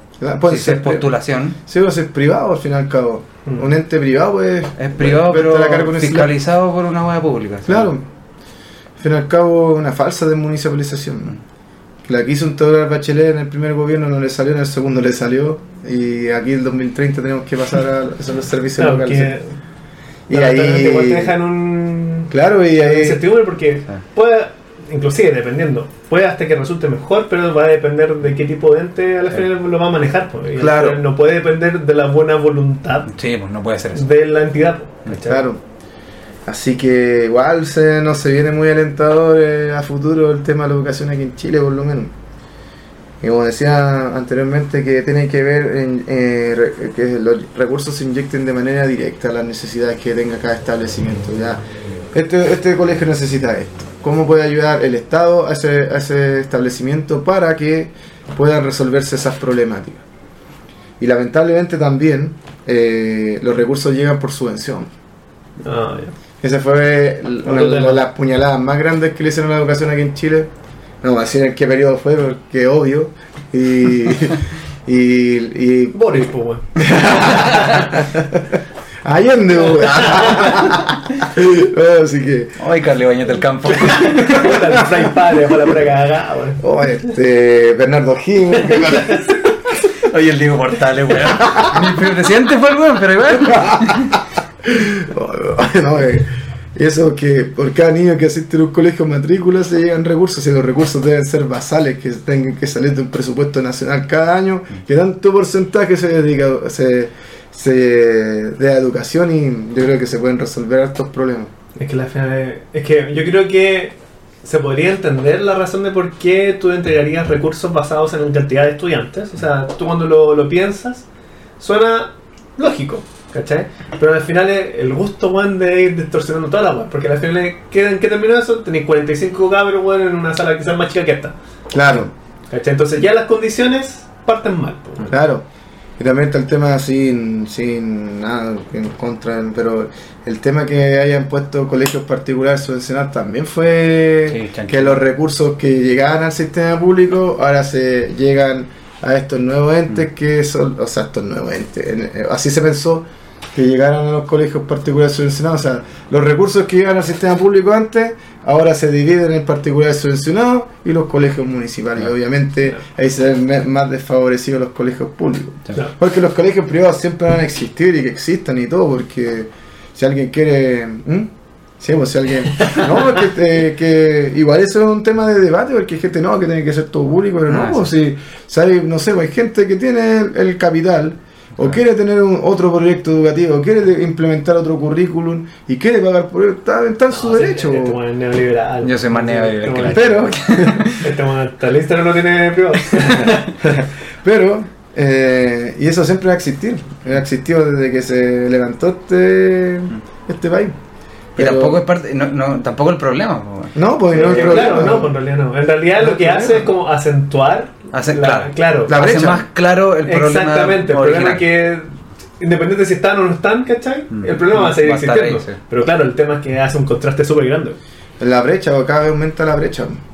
La brecha en cuanto al, al estudiante que se mete al, al sistema municipal, al particular subvencionado y al sistema privado. Las oportunidades no son las mismas, aunque uno quiera, aunque lo vean así. Mm. Y al cabo. Y la autoridad de la clase política ve los colegios públicos en tal sector, en tal comuna, como cosas que no importan, porque la otra vez Osandón, mm, si no me equivoco, Osandón sí, Osandón fue, que dijo que los, eh, em, los colegios como que están situados en comunas del sector sur, por ejemplo, se espera que los estudiantes o sean, sean soldados. Yo creo que ya una persona que sea de la clase política te- tenga ese tipo de declaración, yo creo que más que una falta de respeto es lo que refleja eh, qué es lo que le importa a todos ellos, sean del sector que sea la educación pública y de las personas que más lo necesitan. Así que eso, eso ¿En más. serio dijo esa weá? Sí. Oye, te lo voy a ah, buscar y te lo voy a sacar. sí. ese Oye, weón era ya- pero- pero- Pero, Los pero es una cosa que uno sabe que las, Ah, las claro. autoridades ven como nada. está escondida Como esa, secreto a esa voces, opinión, se- pero Sí, no, está implícita al final. que un weón que se haya postulado para ser presidente eh, tenga esa weá, bueno, viendo el otro culeado que estaba antes, la- las barbaridades que ha dicho, Sí. me refería a Cast, a Cast me refería. Oye, pero una consulta, porque ya, nuevamente, el tema de eh, ser considerado un colegio eh, vulnerable implica una inyección de dinero. Estas malas prácticas eh, buscan realmente que el colegio tenga un menor porcentaje de vulner- vulnerabilidad o, por ejemplo, con esa misma cantidad de plata como que en realidad traten de mantener el status quo. Yo creo que con ese mismo dinero mantienen el status quo porque a mayor vulnera- vulnerabilidad llega más recursos. Mm. Si por ejemplo levantamos los índices de vulnerabilidad ya los recursos no llegan. De hecho eso debería cambiar. Mm. Deberían llegar los recursos de la, dependiendo de las necesidades que tenga una comunidad educativa, un establecimiento. O sea, Es la Claro, ahí en realidad, claro, porque ahí no estamos hablando de, una- de un vicio que se tiene, porque es como, es un, claro, literalmente un círculo vicioso, porque claro, mientras más vulnerable, más plata, ¿cachai? Entonces obviamente mientras, Sí, si yo quiero más dinero, el final es que no sea es que claro, vulnerable. ¿cachai? Mm. Entonces a la final es- ahí entra el tema de fiscalización o quizás de proyectos Mm. que en realidad le implica al colegio llegar a ciertos, eh, digamos, metas, Sí, ciertos objetivos. claro. Yo tengo una compañera de trabajo, compañera digo, una colega, compañera, porque compartimos harto, le harto, y que dice que los- lamentablemente los, los estudiantes de las comunas más vulnerables lo- eh, los lo- los miden por kilo, dice, por decirlo en buen chileno. Mientras el kilo sería la vulnerabilidad, la- las problemáticas que tiene y eso es dinero. Mm. Mientras más vulnerable, más dinero llega por ese estudiante y más inyección llega a las municipalidades y por ende también, como dijiste que- tú, se mantiene el status quo por Sí, eso, porque, porque... es, ca- es que para una persona que quiere hacer plata, la vulnerabilidad es casi No. deseable. Es un buen negocio, po. Claro, pues. Claro. Y lamentablemente es con la el- es con la gente que más lo necesita. Si es Es el que- daño que es el daño que uno ve y uno le da rabia y, y se da cuenta y, y como que las cosas que le gustaría que, que le quisiera cambiar. ¿cachai? Es el, ese es el tema, que, que se mantiene eso porque es lucrativo. Claro. Es lucrativo. Al fin y al cabo. Claro, y mientras lo sea, es difícil que cambie. Claro. Mientras hay unos pocos que se vean beneficiados por esta weá. claro. Es difícil que lo podamos cambiar. Exacto. Oye, eh, Te una cosa- triste, weón. eh, no, te iba a consultar con respecto a algo que mencionaste, que es el tema que, bueno, en tu contexto donde tú estás trabajando, se enfatiza harto el tema social. ¿cachai? Uno como persona y tratar de llegar de esa manera también a, a tu estudiante. Pero, ¿cómo afecta en el tema así como más profesional, el tema pedagógico? Así como, ¿cómo tú abordas tus clases? Porque, claro, en algún momento hay que pasar contenido, ¿cachai? Y obviamente ya tienes que cubrir este otro tipo de necesidad. Entonces, ¿cómo va afectando una cosa con la otra? Bueno, ahí hay uno igual tiene que ser más flexible en cuanto a las exigencias, ¿cachai? Primero que todo, los cursos están compuestos ya, bueno, no hay tan, no hay 45 estudiantes, sino que son 30, 25, 20. Pero dentro de ese dentro de ese curso hay hartos estudiantes con necesidades educativas especiales. Son 7 los cubos y dos excedentes que pueden ingresar al, eh, al PIE. Pero tú, tú cuando, a medida que tú te vas desenvolviendo con los estudiantes, te das cuenta que hay más de, de 7 o 9 estudiantes con necesidad educativa especial. Y por eso hay que flexibilizar o hay que eh, adecuarse al contexto que uno está haciendo clase. Y eso también puede afectar pedagógicamente hablando. O también eh, la exigencia también se baja un poco. O por ejemplo, ya tú sabes que no puedes abordar ciertas estrategias eh, de evalu- evaluativas como hacer una prueba. Por ejemplo, allá en, el colegio, en mi curso tú vas a hacer una prueba y nadie te va a estudiar para la prueba. O te estudian los, te estudian de 20 te estudian 4. Entonces ahí también te das cuenta de que las estrategias tú tienes que irlas cambiando a medida cómo se va comportando el curso la- o las características que ellos tienen. Evaluar en las clases o evaluar de otra forma a través de un proyecto que yo no lo veo que sea malo, para nada. Pero lamentablemente uno lo mide con parámetros como el SIMSE y eso a ellos no les importa mucho. Claro.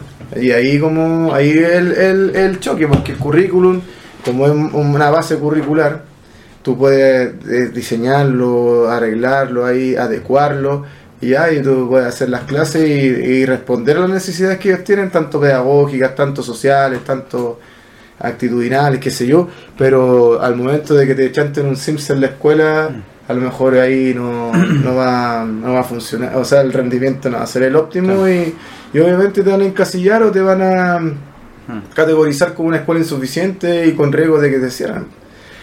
Y también, por ejemplo, el tema de la repitencia, obviamente, por, los, por las matrículas que existen, por el, por el tema del decreto 67 que eh, está hace unos años atrás, ya no es llegar y hacer repetir a un estudiante porque no le dan las notas, sino que tiene que haber un seguimiento, tiene que haber un trabajo, tiene que haber eh, charlas con los apoderados, charlas con los equipos que, que intervienen en los cursos y para y para que un estudiante repita es un trabajo bien arduo y obviamente un profesor no lo, lo va a pensar dos veces si se, se toma esa pega o no a fin de año luego tiene que levantar informes, cosas así.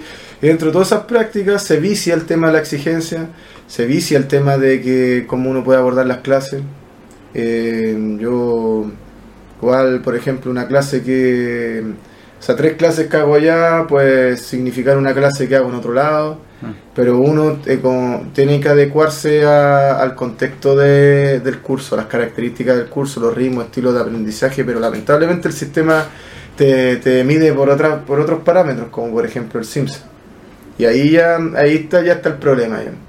Y, y obviamente uno baja o flexibiliza, no, no sé si bajar la exigencia, la flexibiliza en cierta forma y eso obviamente va a generar... O sea, la contextualizas en realidad. Claro, Sí. exacto.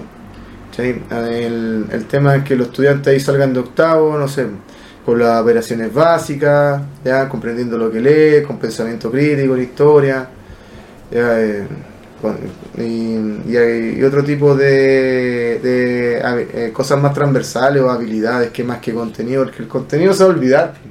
Claro. El contenido no va a quedar, tanto por el nivel de las clases o, las necesidades que existen o por, los- o por las realidades que ellos viven fuera de la escuela, pero No, y aparte Hay- que el contenido se puede acceder claro, de manera mucho más fácil de Claro. como era antes. pues. claro, Nosotros cuando estábamos quizás en, Claro. básicas y recortando así. sí, Oh, qué exactamente.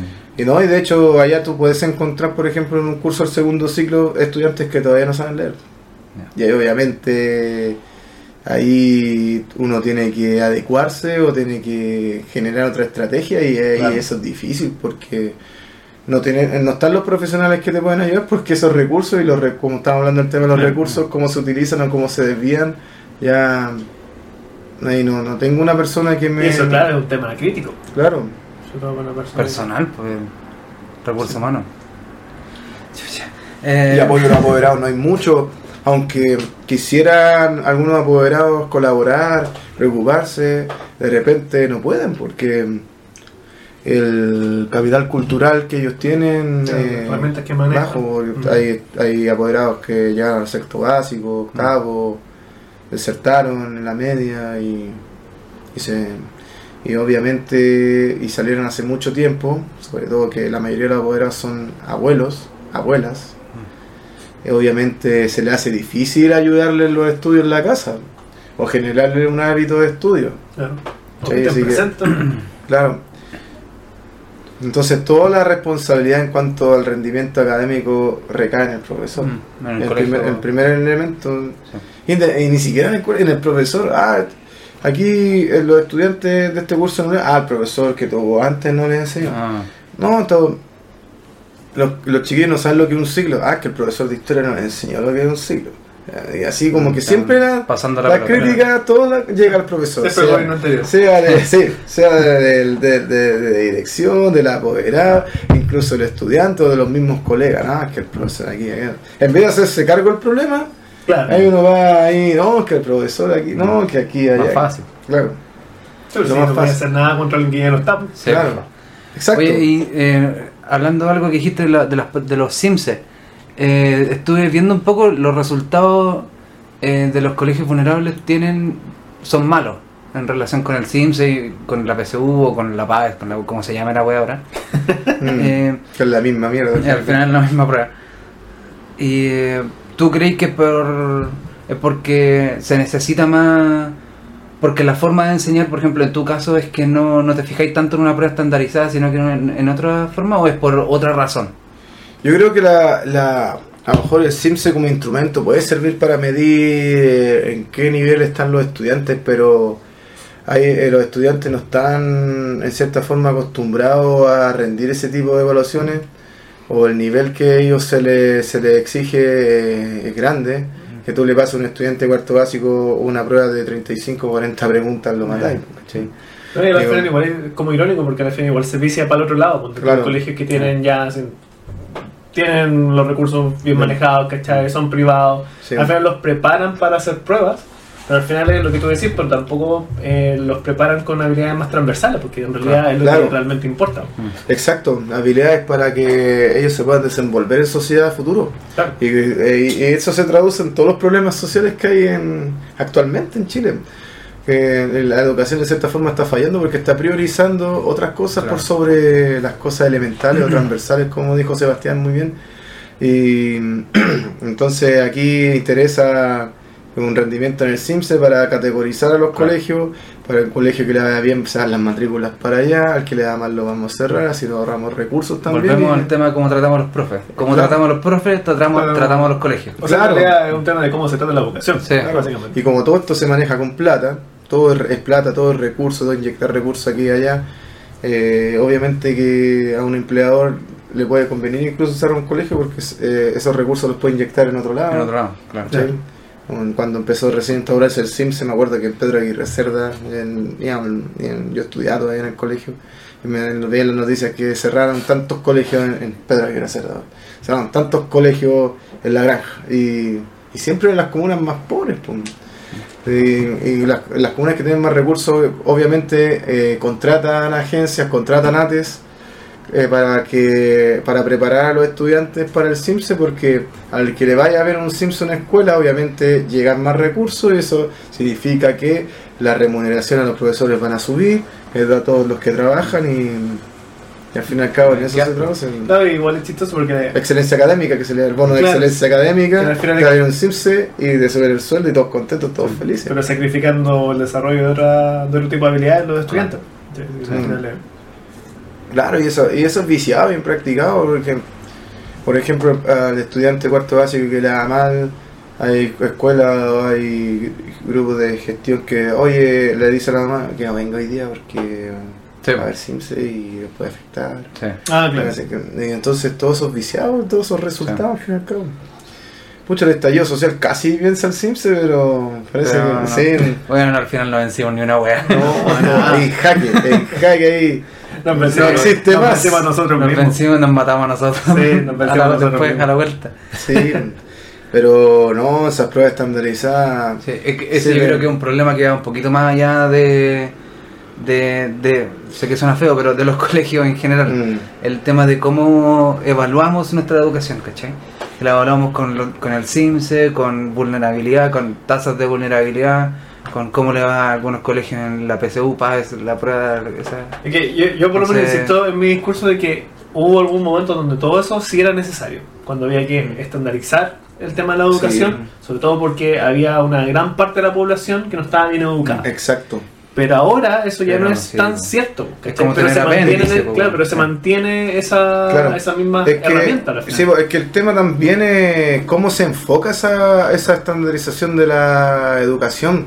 Sí, de hecho, que lo evalúen a los colegios, los estudiantes, los profesores, incluso está bien, debiesen ser Sí. evaluados.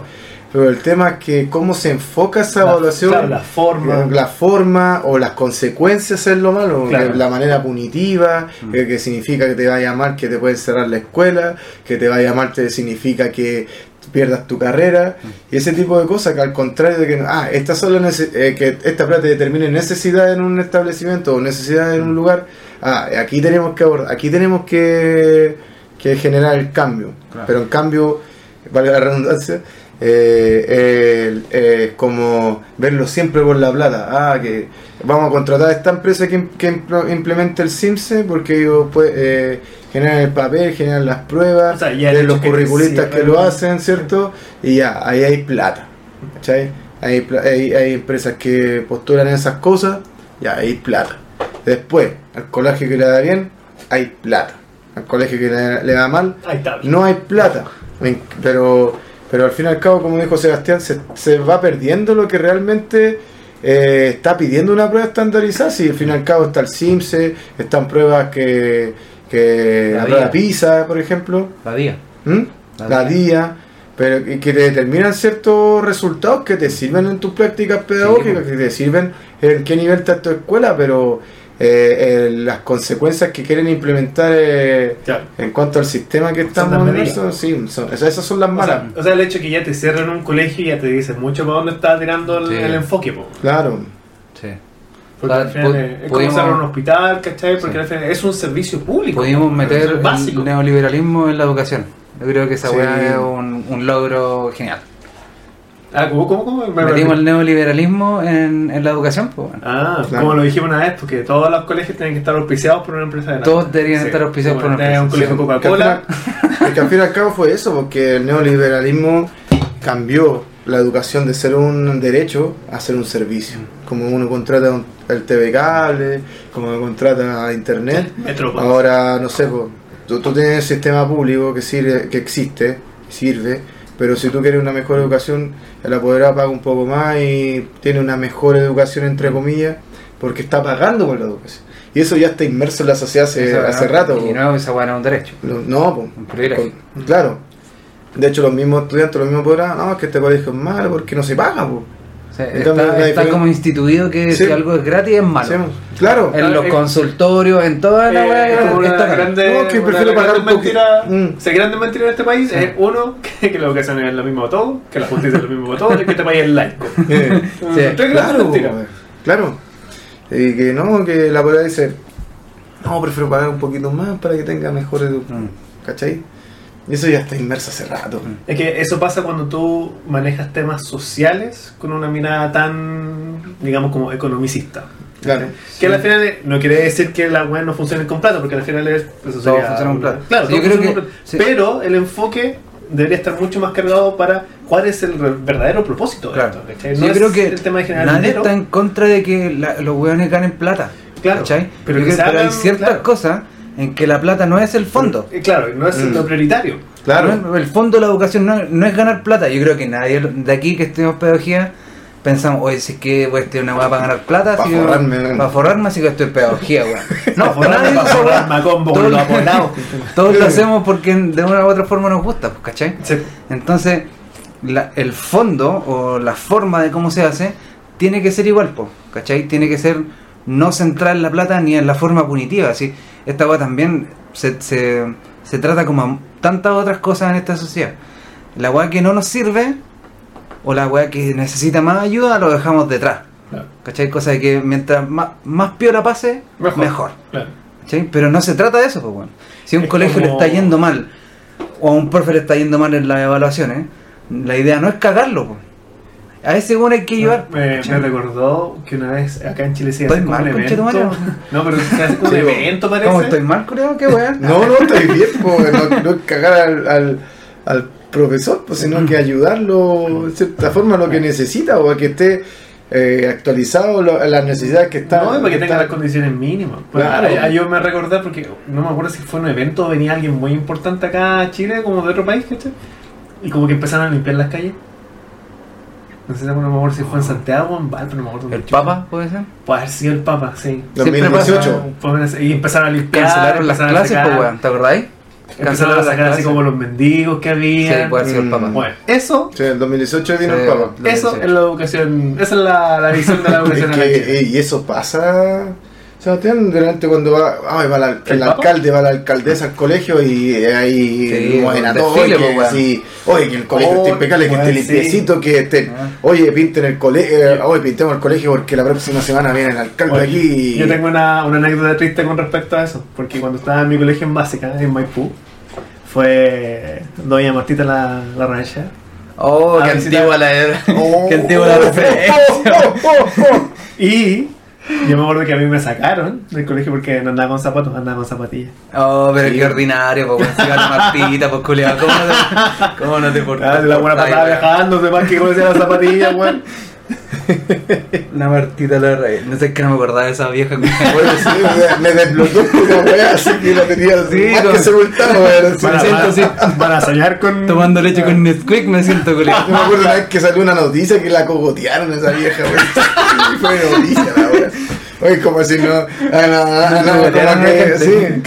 Como si esa weón no pasara, weón. Sí, a la gente no la cagotea. Solo a la Martita.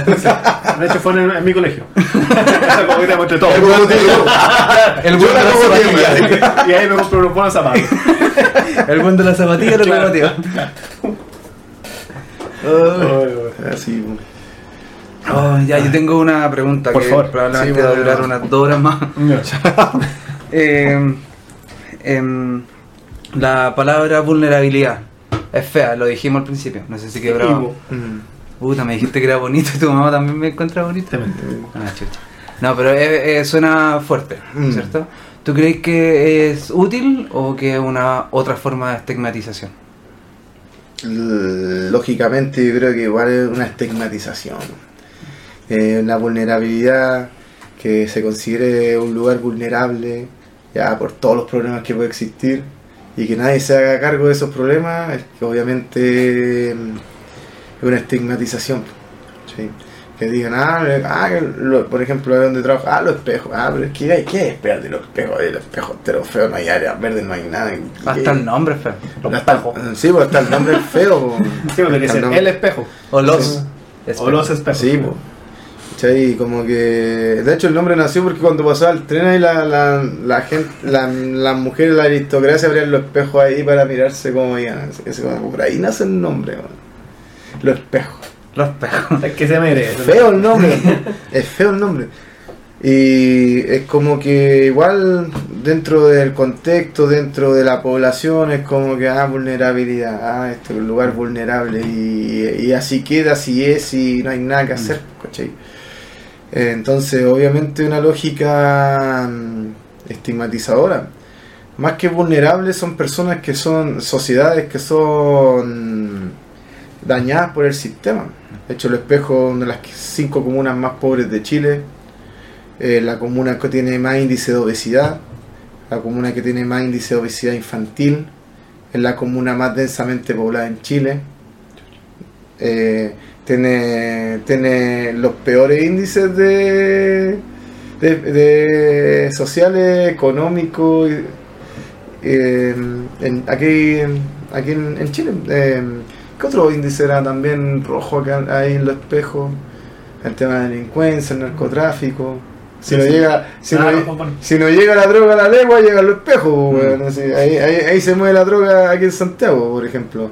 Y, y se conoce popularmente en ese sentido. De hecho, a los carabineros. Ajá. no, pero es que. en- Quizás por eso se llama es- el espejo, porque- ¿Cachai? Es como que. Es que sí, porque había, había un, hay un clan ahí en los espejos que igual es fuerte en cuanto a eso. ¿Cachai? Y. Y obviamente ya está estigmatizado. Claro. Este es como hablar de la pintana. Cuando uno le nombra la pintana, ¿qué piensa? El espejo. Están revisando el tema del bolsillo. ¿Cachai? O la legua, ¿cachai? Los morros. Eh, los morros, el San Bernardo, eh, los morros. No, no es como una los morros. ¿Mm? Es una. Es un. República Independiente de los morros. No, una que no es como una. en la población. Ah, mira, Sí, no la población. Archipiélago. Sí, uno de los lugares más vulnerables de San, de San Bernardo. Sí, y obviamente eso está estigmatizado. El lugar de, de, de hecho, el de espejos no. No es como en otras comunas que hay lugares tranquilos, Claro. hay lugares malos, no, es todo malo. El espejo viejo es más, más tranquilo porque Que hay casa gente- bonita, antri- Ya, no, ya antiguo. Se cansaron de robar. Es más, pro- eh, está más, eh, es más protegido, está, es más preocupación porque es como más patrimonio histórico, ¿cachai? Pero lo, lo demás no, po, weón. Ah. lo demás, no sé, por ejemplo, el mismo barrio chino, ahí lo, el barrio chino, cuando le debe ser el barrio chino, el- ah, hasta la misma gente la no, ay, es malo, es malo. ¿Cachai? Está todo estigmatizado al fin y al cabo. Y la gente se cree ese cuento también, pues eso es lo peor que también la gente de ahí, los mismos chiquillos. la gente del mismo lugar, po. Sí, Eso es lo peor. Aquí somos choros, aquí somos malos, aquí somos delincuentes. Aquí Claro, o sea, es que a la final es- forma parte de su identidad. po. claro. Así como, no, somos de la cara y qué pasa. Así, Así, el sentimiento de pertenencia es grande. Sí. Y, y al fin y al cabo son lugares que tienen harta historia. De hecho, es un dato que estábamos conversando vez con unos profesores de historia. Eh, los espejos de las comunas, o sea, de las poblaciones, o sea, la cargo de las poblaciones populares como la Victoria, como la Bandera, como San Gregorio, ¿cachai? que nacieron por procesos de migración campo-ciudad, las tomas de terreno, Eh, sí, pues, la edificaron, organizados, eran lugares políticamente fuertes en, Sí. en Tenía mucho una tiempo politi- politización. una politización Poderosa. cuática, poderosa. Y, y obviamente se lo fueron degradando, inyectándole droga, inyectándole problemas. Y, pero los espejos, ahí la Caro tiene mucha historia, mucha historia. Eh, la matanza de la Caro, Ya un tema en el 62, un paro de, de la convocado por la CUT, pobladores se unieron y los mataron a balazos. Ya eso, eso implica que, que tiene una historia política, ¿cachai? de organización. Después el tema del 73, el golpe de Estado, hay, eh, hay detenidos desaparecidos, hay ejecutados políticos en la Caro. Hubo los, los bloques de resistencia, que los bloques de resistencia los lo, lo- los ¿cómo se llama? Lo apaciguaron con la droga, como lo hicieron con los movimientos afro, afroamericanos, eh, los, los derechos civiles en Estados Unidos. La misma práctica, el- y al fin y al cabo esos lugares son dañados sistemáticamente, son estigmatizados sistemáticamente. De hecho hay un mapa en, en las redes sociales, obviamente que lo comparten, pero eh, que, que informa acerca como la como el diseño de Santiago que hizo la dictadura de las comunas ricas, las comunas pobres, porque en- en- antes del 73 había tomas de terreno en todos lados, Sí. en Las Condes, de hecho el Todavía Cerro quedan- 18, todavía- Cerro Cerro 18, la 18, resistencia ahí, Sí. pero habían algunas tomas en Providencia al lado del Mapocho, algunas quedaron hasta el 80. Claro, y todo eso lo fueron marginando a- hacia afuera de Américo Vespucio, hacia otra, hacia otras, hacia otras regiones. Sí, claro, puede ser una práctica que se hacía con los barrios afroamericanos en Estados Unidos. Claro. Sí. Y obviamente que ahí sistemáticamente estáis marginando lugares, marginando lugares, en este caso el sector sur.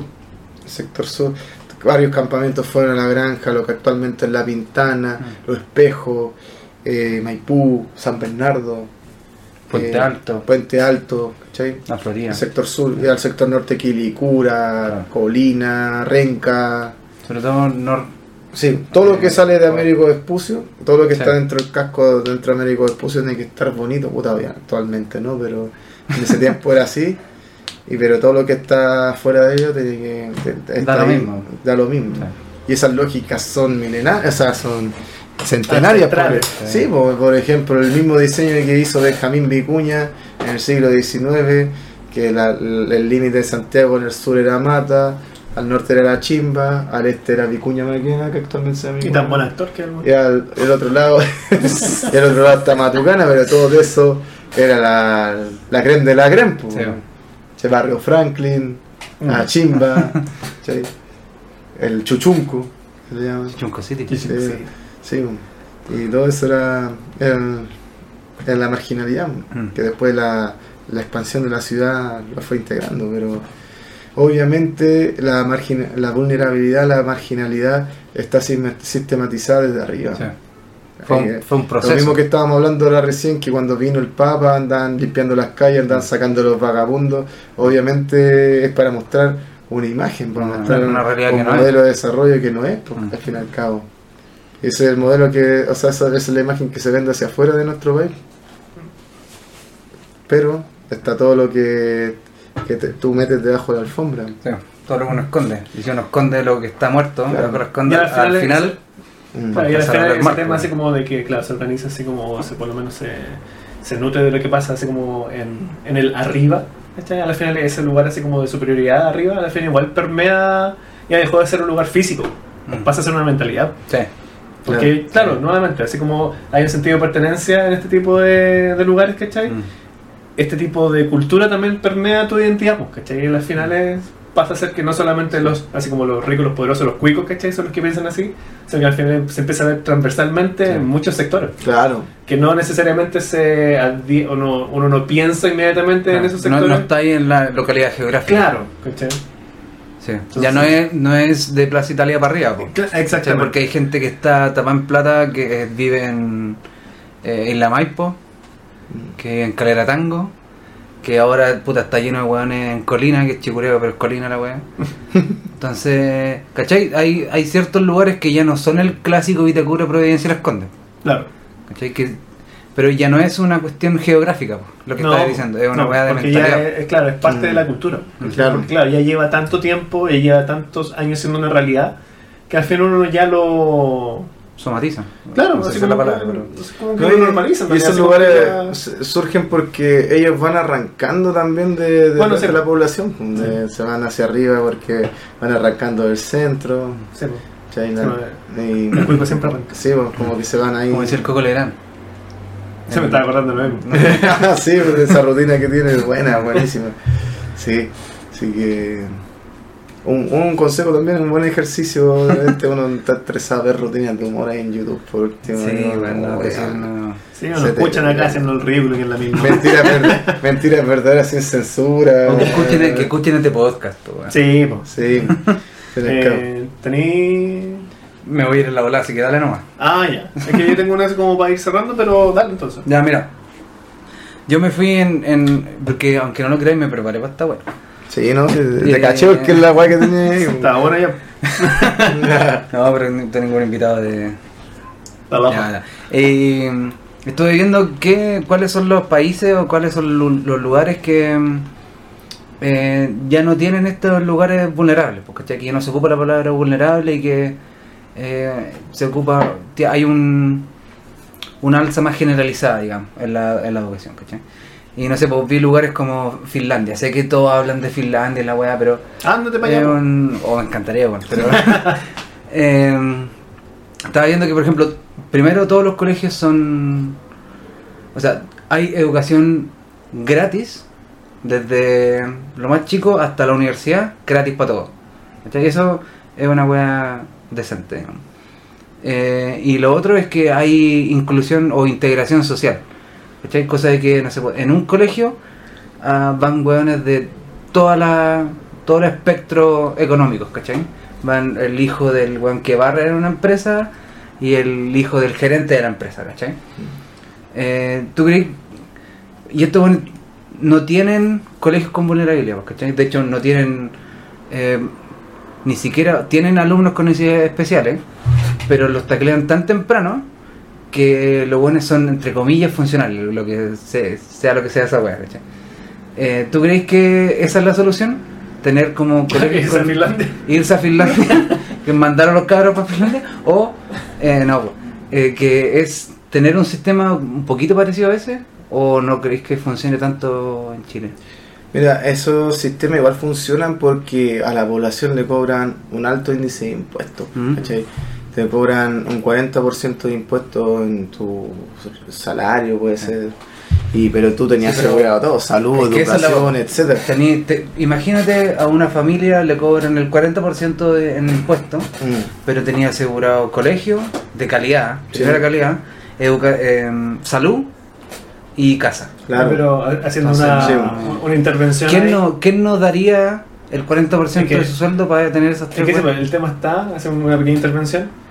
Es que por lo que veo, la, los dineros están, pero el tema está en cómo los manejáis. Claro, da lo claro. mismo cuánta plata seguís sumando Claro. si se sigue sumando el hoyo. Sí, pues de hecho, lo mismo el presupuesto, Ah, el presupuesto, ¿cómo se llama esto? La, El problema es que el chileno es vivo. la- lo, corto. lo que piden los presidentes todos los años, la...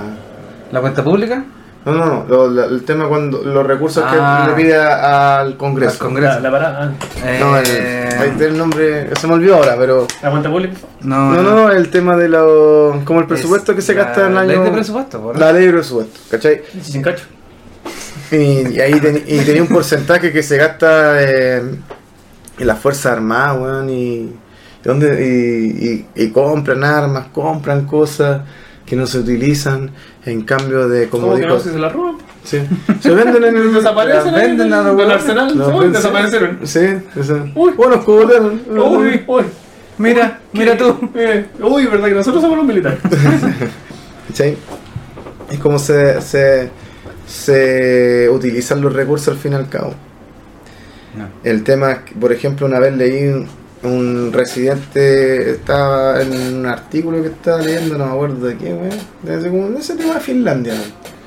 Y ahí había un comentario de una persona chilena que vivía en Alemania, que es como el sistema un poquito parecido al del Finlandia, que le, le llamaba la atención que ella matriculaba a su hijo a la escuela y le, y la dirección y todo para saber qué colegio le quedaba más cerca.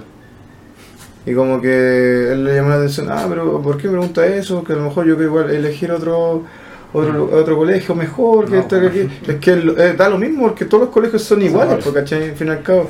Y si la educación Cada fuese buena, que el otro.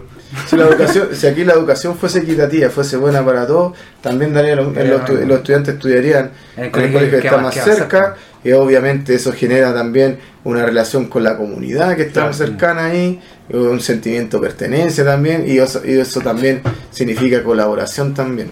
Y aquí, sí, de hecho, yo siempre lo he dicho, de repente con- eh, discuto con gente que estudió en los colegios emblemáticos, ¿ya? Porque claro, igual Eh, sí, eh, sí, llam- llamamos, llamamos emblemáticos los colegios, significa que hay una diferencia entre un colegio y otro. Sí. Si fue, la educación fuese buena, fuese equitativa para todos, no existirían los colegios emblemáticos, tendrían los nombres que tienen actualmente, pero eh, si fuese igual para todos, fuese buena, de calidad para todos, de hecho el concepto de calidad es netamente económico, eh, ¿cómo se llama esto? daría lo mismo donde uno matricular a un estu- a su hijo, y de hecho si sé que eh, el- la misma educación que está aquí en San Bernardo, que está allá en Santiago, obviamente lo, lo voy a dejar en San Bernardo porque es lo mismo. cerca, claro. Obviamente, ¿cachai? Y, y ahí ese tema. De hecho, los colegios cada vez están más cerrados a la, a la comunidad. ¿Por qué? La, todo, todo lo vemos con el tema de la inyección de recursos, a lo mejor ni siquiera está por ahí el, el- para arreglar la, eh, el problema de la educación. ¿Por qué? Porque hay colegios que llegan recursos. Llega el proyector de la sala, llegan computadores, llegan pizarra interactiva, llegan computadores. existe, ¿no? Pero- No, me quedo Un me me con mentir. Pero lo que pasa es que está llenando de mercancía una escuela, que significa que puede ser un, una- un lugar donde la puedan saquear, pues, ¿cachai? Sobre todo lo- en los lugares más pobres. Ah, aquí hay plata, aquí esto lo robo y después lo vendo en la feria y chao. Entonces la solución es las escuelas poner más barreras, unos muros más grandes, alambrarles, etcétera, y ahí está alejando la comunidad de la escuela. Está alejando cada vez la comunidad de la escuela. Antes, allá no se ve la escuela que se presta para un bingo, que se presta para una kermés, para, para distintas actividades sociales, sino que cada vez la escuela se va cerrando cada vez más porque está siendo atacada, está siendo vulnerada. Pero eso también pasa porque la comunidad que está alrededor ya no se siente identificada, no tiene un sentimiento de pertenencia con la escuela que está en su mismo barrio, porque eh, el mismo barrio ve que, ah, esta escuela es mala, a lo mejor lo llevo para allá, esta para acá, no, pero- sino que eh, lo ve como un ente que donde pueden sacar, eh, salvarse y los recursos que están ahí, porque llega plata, llega recursos, etcétera pero y, y no es protegida obviamente porque la, la gente no le interesa, no, no, no tiene ese vínculo con el vínculo es más emocional, más, ah, yo salí de ese colegio, ah, bueno, ya, ya salí. pero pero el, mismo barrio no la va a proteger nunca porque no tiene Y ese- bueno, de hecho, el sentido de pertenencia eh, tiene mucho más valor nuevamente en, los- en los sectores más altos, de dónde saliste, dónde estudiaste. Claro. Son preguntas que se hacen cuando tú. Aquí, yo. ¿Quién ha preguntado a alguien que Oye, ¿dónde estudiaste tú? ¿Cuál es tu apellido? ¿Cachai? Son sentidos de pertenencia que funcionan ya para otro, claro otro sector. Y el momento que las políticas públicas en cuanto a educación vinculen a la comunidad educativa con el establecimiento y con las personas que trabajen ahí, yo creo que van a haber cambios sustanciales e importantes. Porque al momento de, de- de- de generar cambio, obviamente la comunidad tiene que sentirse parte. Oye, a este colegio le falta esto, esto, otro, ¿qué hacemos para solucionarlo? Eh, el tema en las mismas movilizaciones en cuanto del profesorado lo- no se involucra la comunidad de hecho la el, el colegio de profesores es un movimiento gremial obviamente de profesores pero no involucra a un asistente de la educación no involucra a los estudiantes no, no involucra al apoderado que en donde uno trabaja y, y obviamente para hacer cambios sustanciales importantes obviamente la gente se tiene que sentir ident- identificada con los Claro. con las problemáticas que que existen. Más que estructurales, de hecho, la misma gente cuando, por ejemplo, ahora, lo que pasó en los espejos, eh, sentimos harto apoyo porque era el tema de los sueldos. Pero cuando, por ejemplo, hay movilización en cuanto a la infraestructura de la escuela, en cuanto a, a cambios sistemáticos, mm, la gente no está ni ahí. No, Uno porque no lo entiende y otra porque eh, no, no genera tanto impacto como, ah, el profesor no le pagaron. Oiga, entonces ya Claro. aguante los profes, tienen que pagarle sus sueldos, están con los cabras aquí y allá, y cómo no les pagan, son los únicos que se preocupan de ellos, no les pagan, y como que todo, la, la, la plata aquí, el signo peso, es como que uno lo mira hacia arriba como, no sé, con la gente que es más religiosa como un dios, y todo lo que tiene que ver con plata es lo que, es lo que va a solucionar los problemas, es lo que va a generar los problemas, y al fin y al cabo a lo mejor hay otras políticas que se pueden implementar que, va a mejorar eh, la educación y a lo mejor Que a veces ni siquiera tienen que ver con tanta, tanto tema de recursos, Mm. porque también va por un tema ¿Por qué van a enseñar? ¿Por qué, qué necesita tu, tu país? ¿Qué necesita? Que suena muy patriota nacionalista, pero yo lo veo más, más por el tema social. ¿Qué necesita tu sociedad para tener una mejor sociedad? No sé si se entiende. Mm. ¿Que ¿Qué educación necesita la sociedad donde tú vives para tener una sociedad mejor? Necesita más clase de matemática, necesita más clase de lenguaje, necesita más clase de ciencia, o a lo mejor se entregan otros saberes en esa asignatura. O a lo mejor pueden surgir otras, suena muy utópico, pero otras asignaturas que a lo mejor responden a las necesidades de la sociedad del siglo XXI. De hecho, estamos estudiando en un, en un modelo que surgió en el siglo XIX y todavía está activo y todavía lo, es validado y todavía es lo que manda la educación aquí en Chile, pero a lo mejor necesitamos educación medioambiental para solucionar los problemas medioambientales que existe tanto en Chile como en el mundo. Necesitamos una formación ciudadana para que nos podamos convivir en, o tener el bien común. Necesitamos gente que pueda tener el razonamiento matemático, el, razonami- el comprender lo que lee para poder eh, informarse y enfrentarse a los desafíos del siglo XXI, pero todo esto eh, se traduce en, en resultados, en números, en temas académicos, en tener un buen SIMS, en tener una buena PSU, en tener una buena evaluación docente y todos esos números, todos esos plata y, y estamos, estamos en ronda- eh, dándonos vueltas en lo mismo y al fin y al cabo a lo mejor la plata a inyectar recursos no es la solución. Porque ya se inyectan recursos, el mismo, con lo mismo que estábamos hablando, ya se inyectan hartos recursos en, el- en- en los en lugares vulnerables, entre comillas. Pero, ¿cuál es el impacto? ¿Cuál es el resultado que se ve? ¿Cómo se inyectan? entonces? ¿Cómo se inyecta? ¿Cómo ¿En se administran? ¿Para qué? Claro, para Claro. yo creo que, claro, ¿cuál es el- Claro. el, enfoque ahí? O, o cómo deberían administrarse para generar un impacto dentro de ese entorno. Eh, y eso no se piensa, Mm. al fin y al cabo. Y yo creo que Finlandia tiene un modelo de sociedad, tiene mm, más, somos muy más años de civilización que nosotros, eh, tiene una realidad distinta, Mm. pero es el- la educación tiene que enfocarse en el contexto donde se está desarrollando. Y ese también hay un problema porque se exportan modelos de afuera. Tal cual. ¿ya? Y eso se, eh, se enseña en la universidad, en los círculos Bueno, sería más lejos el Transantiago. Claro, Transantiago, el, el modelo Singapur, claro. el famoso. Modelo Ah. Singapur en matemática, Mm. el constructivismo, Ah. ¿cachai? que son eh, esos modelos educativos ni siquiera son gente que de la pedagogía, sino de la psicología, La de moral, todas esas cuestiones. Claro, ¿cachai? Y esas cosas se han ido exportando y, e implementando sin tener, eh, sin considerar el Sin contexto donde lo estáis. Si realmente eso sirve o no. Yo tenía un profesor que decía, por eso yo no cuestiono la- las prácticas o los modelos educativos, porque decía, no está mal el, con- el conductismo, el- no está mal el constructivismo, etcétera, sino que ¿Cuándo se aplica? con- dónde, cómo y por qué se aplica Exacto. hay un curso que necesita conductismo con el curso que a lo mejor necesita constructivismo. No está mal, porque es la necesidad que tiene ese curso, la necesidad que tiene ese grupo de estudiantes y, y- y ese modelo va a funcionar porque eso es lo que necesita. Mm. Hay un curso que necesita normas, hay cursos que necesita que los motiven, hay cursos que necesita que, que conversen entre ellos. Hay otros que los que necesitan O- que calmarlo. o claro, Claro. lo que tú decías, pues simplemente necesitan cariño, atención. Mm. Claro. ¿cachai? Y eso, y, de- y todas estas medidas que desde la política, desde otras áreas sociales que se implementan en educación no consideran el contexto, no lo consideran, no consideran las características de la sociedad en donde quieren implementar los cambios, sino que, ah, esto funcionó en Finlandia, esto funcionó en España, ah, esto funcionó en México, traigámoslo para acá. Pues. pues, sí. Ya, pues, preparemos a la gente para que eh, enseñe de esta forma o implemente estas cosas para ver si existe un cambio sustancial en nuestra sociedad, pero al fin y al cabo se pasan por el aro todas las necesidades que existen en nuestra sociedad al fin y al cabo. Ya, oye, eh, para terminar con una nota quizás más, más alegre. Eh, pregunta casi que está saliendo de cajón en cada, cada vez que traemos un invitado. Sí. Eh, Eduardo, tú, como empezaste eh, a trabajar en este colegio, al Eduardo que tenemos ahora, ¿cuáles son los cambios? ¿Cuáles son las cosas que has ido aprendiendo?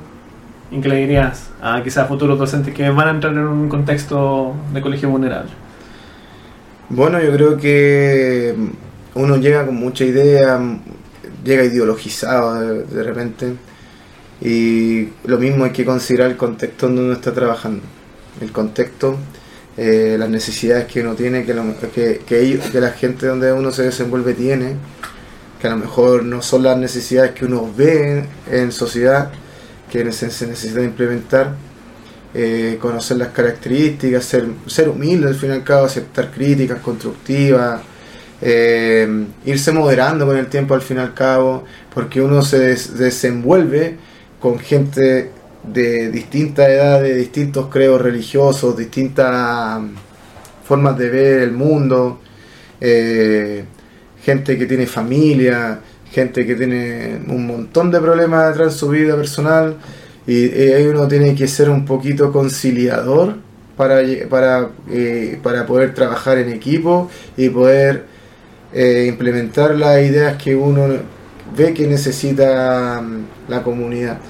Y yo creo que el profesor que empieza, que es joven, llega con mucha energía, todo aquí, que quiere cambiar el mundo, pero al fin y al cabo cuando ya se va desenvolviendo, va conociendo el sistema, va aprendiendo a ser más empático y va aprendiendo a ser más moderado o va siendo más conciliador frente a donde está trabajando, frente a lo que necesitan los estudiantes, los apoderados y frente a las cosas que se pueden solucionar a corto, mediano y largo plazo o lo que existe y que, está dentro de su de su de su alcance. Uno quiere cambiar el mundo, pero hay cosas que lamentablemente no están en nuestro alcance. Eh, una vez también una profesora, a mí que mencioné en, a principio de la nota, que me dijo una vez que me vio bien frustrado, bien enojado y que me las cosas me las tomo bien a pecho de repente, que al fin y al cabo el profesor es un personaje. Eh, tú te hacías el enojado, te hacías el contento, te hacías el- eh, porque tú quieres algo con los estudiantes, pero eso no puede afectar en tu vida privada. El trabajo tú lo, lo tienes ahí y se queda ahí. Uno no se puede llevar los problemas del trabajo a la casa, ni llevar los problemas de la casa al trabajo. Esa ya es difícil, es, Es muy difícil. difícil, es muy difícil. En, por ejemplo, en otros trabajos uno puede, no sé, pues está pasando un mal momento, voy a llorar mientras trabajáis, o voy a rabiar, voy, no sé, pues, ¿cachai? pero aquí tú tienes que dejar de lado todo eso para poder eh, hacer tu, tu quehacer docente. Porque obviamente no le va a hacer bien a un estudiante si tú estás mal emocionalmente, estás enojado y tú te desquitáis con ellos, obviamente no. pues, Es como emocionalmente tienes que dejar todas esas cosas allá y ser lo más profesionalmente posible y darle lo mejor a los estudiantes. Y a la vez también, pues, a la vez también que todos los problemas que existen en la escuela no puedes llevarlo en tu, en tu entorno familiar.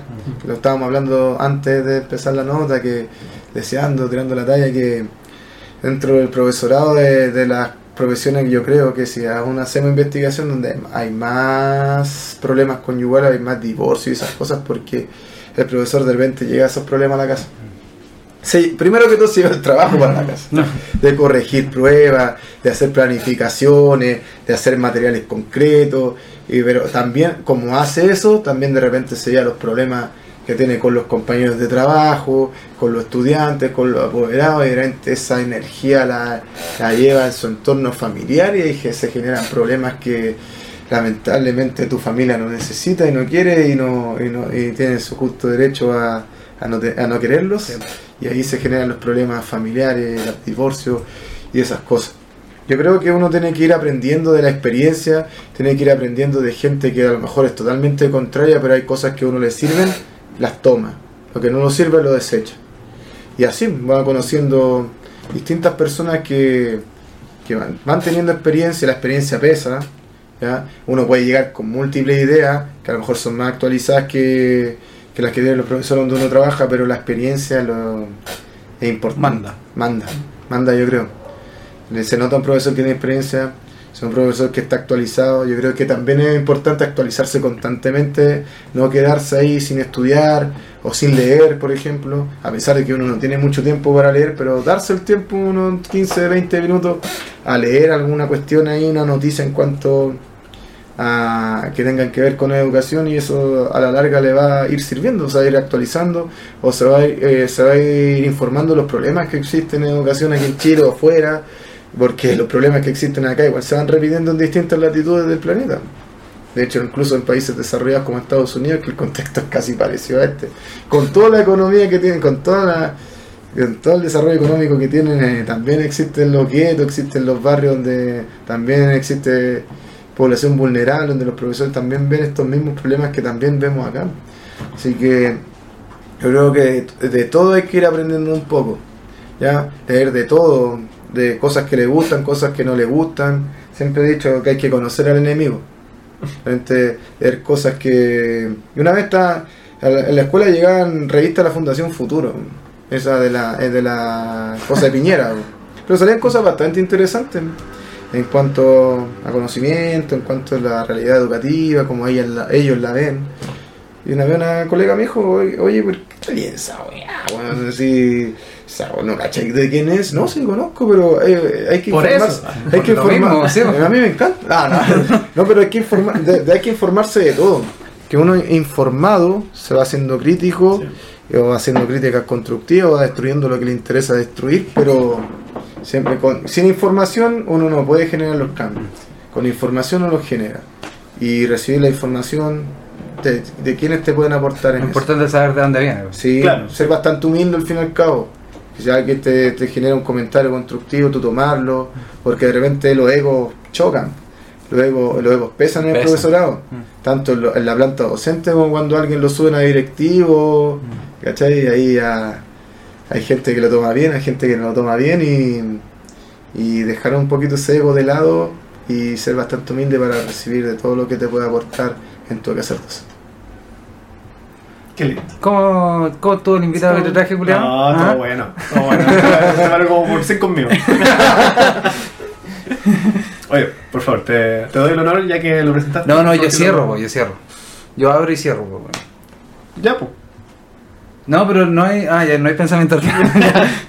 eh, este, mm, aprendí harto hoy día, habían hartas cosas que no cachaba y no, siempre es em, interesante, eh, siempre es bonito hablar con, con profes, pero más aún cuando es con, con dos amigos. Eh, y sobre todo uno que no lo veo tanto como al otro. Eh, pero eh, que hemos compartido weá de pendejo, ¿cachai? De cabros Sí. chicos hasta ahora. Entonces es, es interesante saber que ambos hemos vivido weas similares, pero que en nuestro lado profesional eh, Claro, hemos vivido muy weas muy distintas, ¿cachai? Claro. No, y más, Entonces, más allá eh, de es- eso, es bueno, lo que te comentaba, que esta semana ha sido una semana bien intensa en términos de pega, pero aparte de que, claro, fue una conversación súper, eh, en sentido así como... Revelatoria. Sí, eh, también como que revitaliza en cierto sentido. Mm. ¿Cachai? Porque a las finales el tema de estar ahí a pesar del contexto, porque como decía, hay muchos que, de hecho tus mismos compañeros dicen así como, oye, ya te quedaste el mes, ¿cachai? Así como, eso ya de por sí que es un logro, Sí. ¿cachai? Entonces, ver que hay gente que lo hace Mm. por, por esas mismas razones, Sí. eh, yo lo encuentro súper válido. Sí, Son igual un consejo a los profesores jóvenes, que siempre cuando llegan profesores jóvenes, igual uno- siempre uno tiene que hacer la pega de acogerlo todo, porque se sienta en confianza que uno estudió para tomar decisiones, no para que le- Para alguien les le- diga lo que hacer. Si uno se esforzó cinco años, incluso más, porque hay carreras que igual, o sea, de- dentro de la misma que son más cabezonas, y, y confiar en sí mismo, no ser inseguro, y que siempre a, a- apegarse a gente que, que es como de la misma línea No, y aprender a las cagadas, porque claro, Claro, eh, seguridad sí, uno no. se va a andar No, sí. y, y evitar el apoyo del grupo de gestión de una escuela en cuanto Mm. a eso. Y si no está el apoyo del grupo de gestión, siempre apoyarse en los profesores que uno ve que tiene confianza o que puede conversar cosas. Oye, eh, ayúdame en esto, ayúdame en esto otro. Eh, Siempre, siempre preguntar o pedir ayuda no lo hace más ni menos persona, al contrario, lo, lo hace... Sigui- Siguiendo el mismo consejo, eh, no hay nadie mejor que el profe que está haciendo clase para tomar las decisiones que merecen ser tomadas. Sí. No, no importa el inspector del colegio, ni el director del colegio, ni el, eh, ningún culeado. En este caso, Claro. el profe bien informado. El pro- un buen profe, po. Claro. O sea, yo- Claro. como yo creo que la gran mayoría de los profes de este país Claro. son. ¿cachai? Sí, Eh, no, hay, no hay nadie mejor que la persona que está dentro de la clase para saber qué decisión tiene que tomarse. exacto. Entonces, Sí. he dicho. Espectacular. Oye, nuevamente agradecer por tu tiempo. Gracias, chiquillos, gracias, Oye, Sebastián, muchas, gracias, muchas gracias. Gracias por la invitación. Al fin se concretó, Se ¿cierto? concretó, Venía. Oye, del y año quedó pasado. grabado. Queda- que- queda que pendiente quedó, una- una se quedó segunda para Sí, con la se próxima podríamos hacer el tema del SLED, profundizar en eso para que estar informado en cuanto Suena bacán qué significa ese cambio. O sea, es que yo lo, lo- Suena como deporte de invierno. No, yo no sé cómo sí, yo que me, me imagino bacán. como quedarme dormido en una reunión de yo me consejos. imagino así como, como el step. ¿Te Claro, del step? step. Esa weá que dice Paso, paso por paso, Sí. step by step. el concepto de inglés. Así que bueno, nuevamente agradecerte. Sí, Fue agradecido. Muy buena conversación. Muy bueno, bueno. Así Muchas que gracias. ahí queda pendiente Sí, la, la segunda vuelta. Sí, sí, estaría bueno hablar de eso. Así que si no están escuchando todavía, agradecerle a ustedes también. Sí. Sí, fue una conversación extensa, pero Sí. de las buenas. Y potente, ¿ah? Quedé como cansado igual. ¿Sí? Entonces Sí. quedé como. No, yo, yo quedé con ánimo, de hecho. Ah, puta. ya conversamos una hora más. Así que eso. Nuevamente, Muchas ahí nos gracias. estaremos escuchando en una nueva, en una nueva edición de Un Jornada aplauso para los chicos. Bravo. Sí. Nos estaremos escuchando. Chao, chao. pronto. Adiós.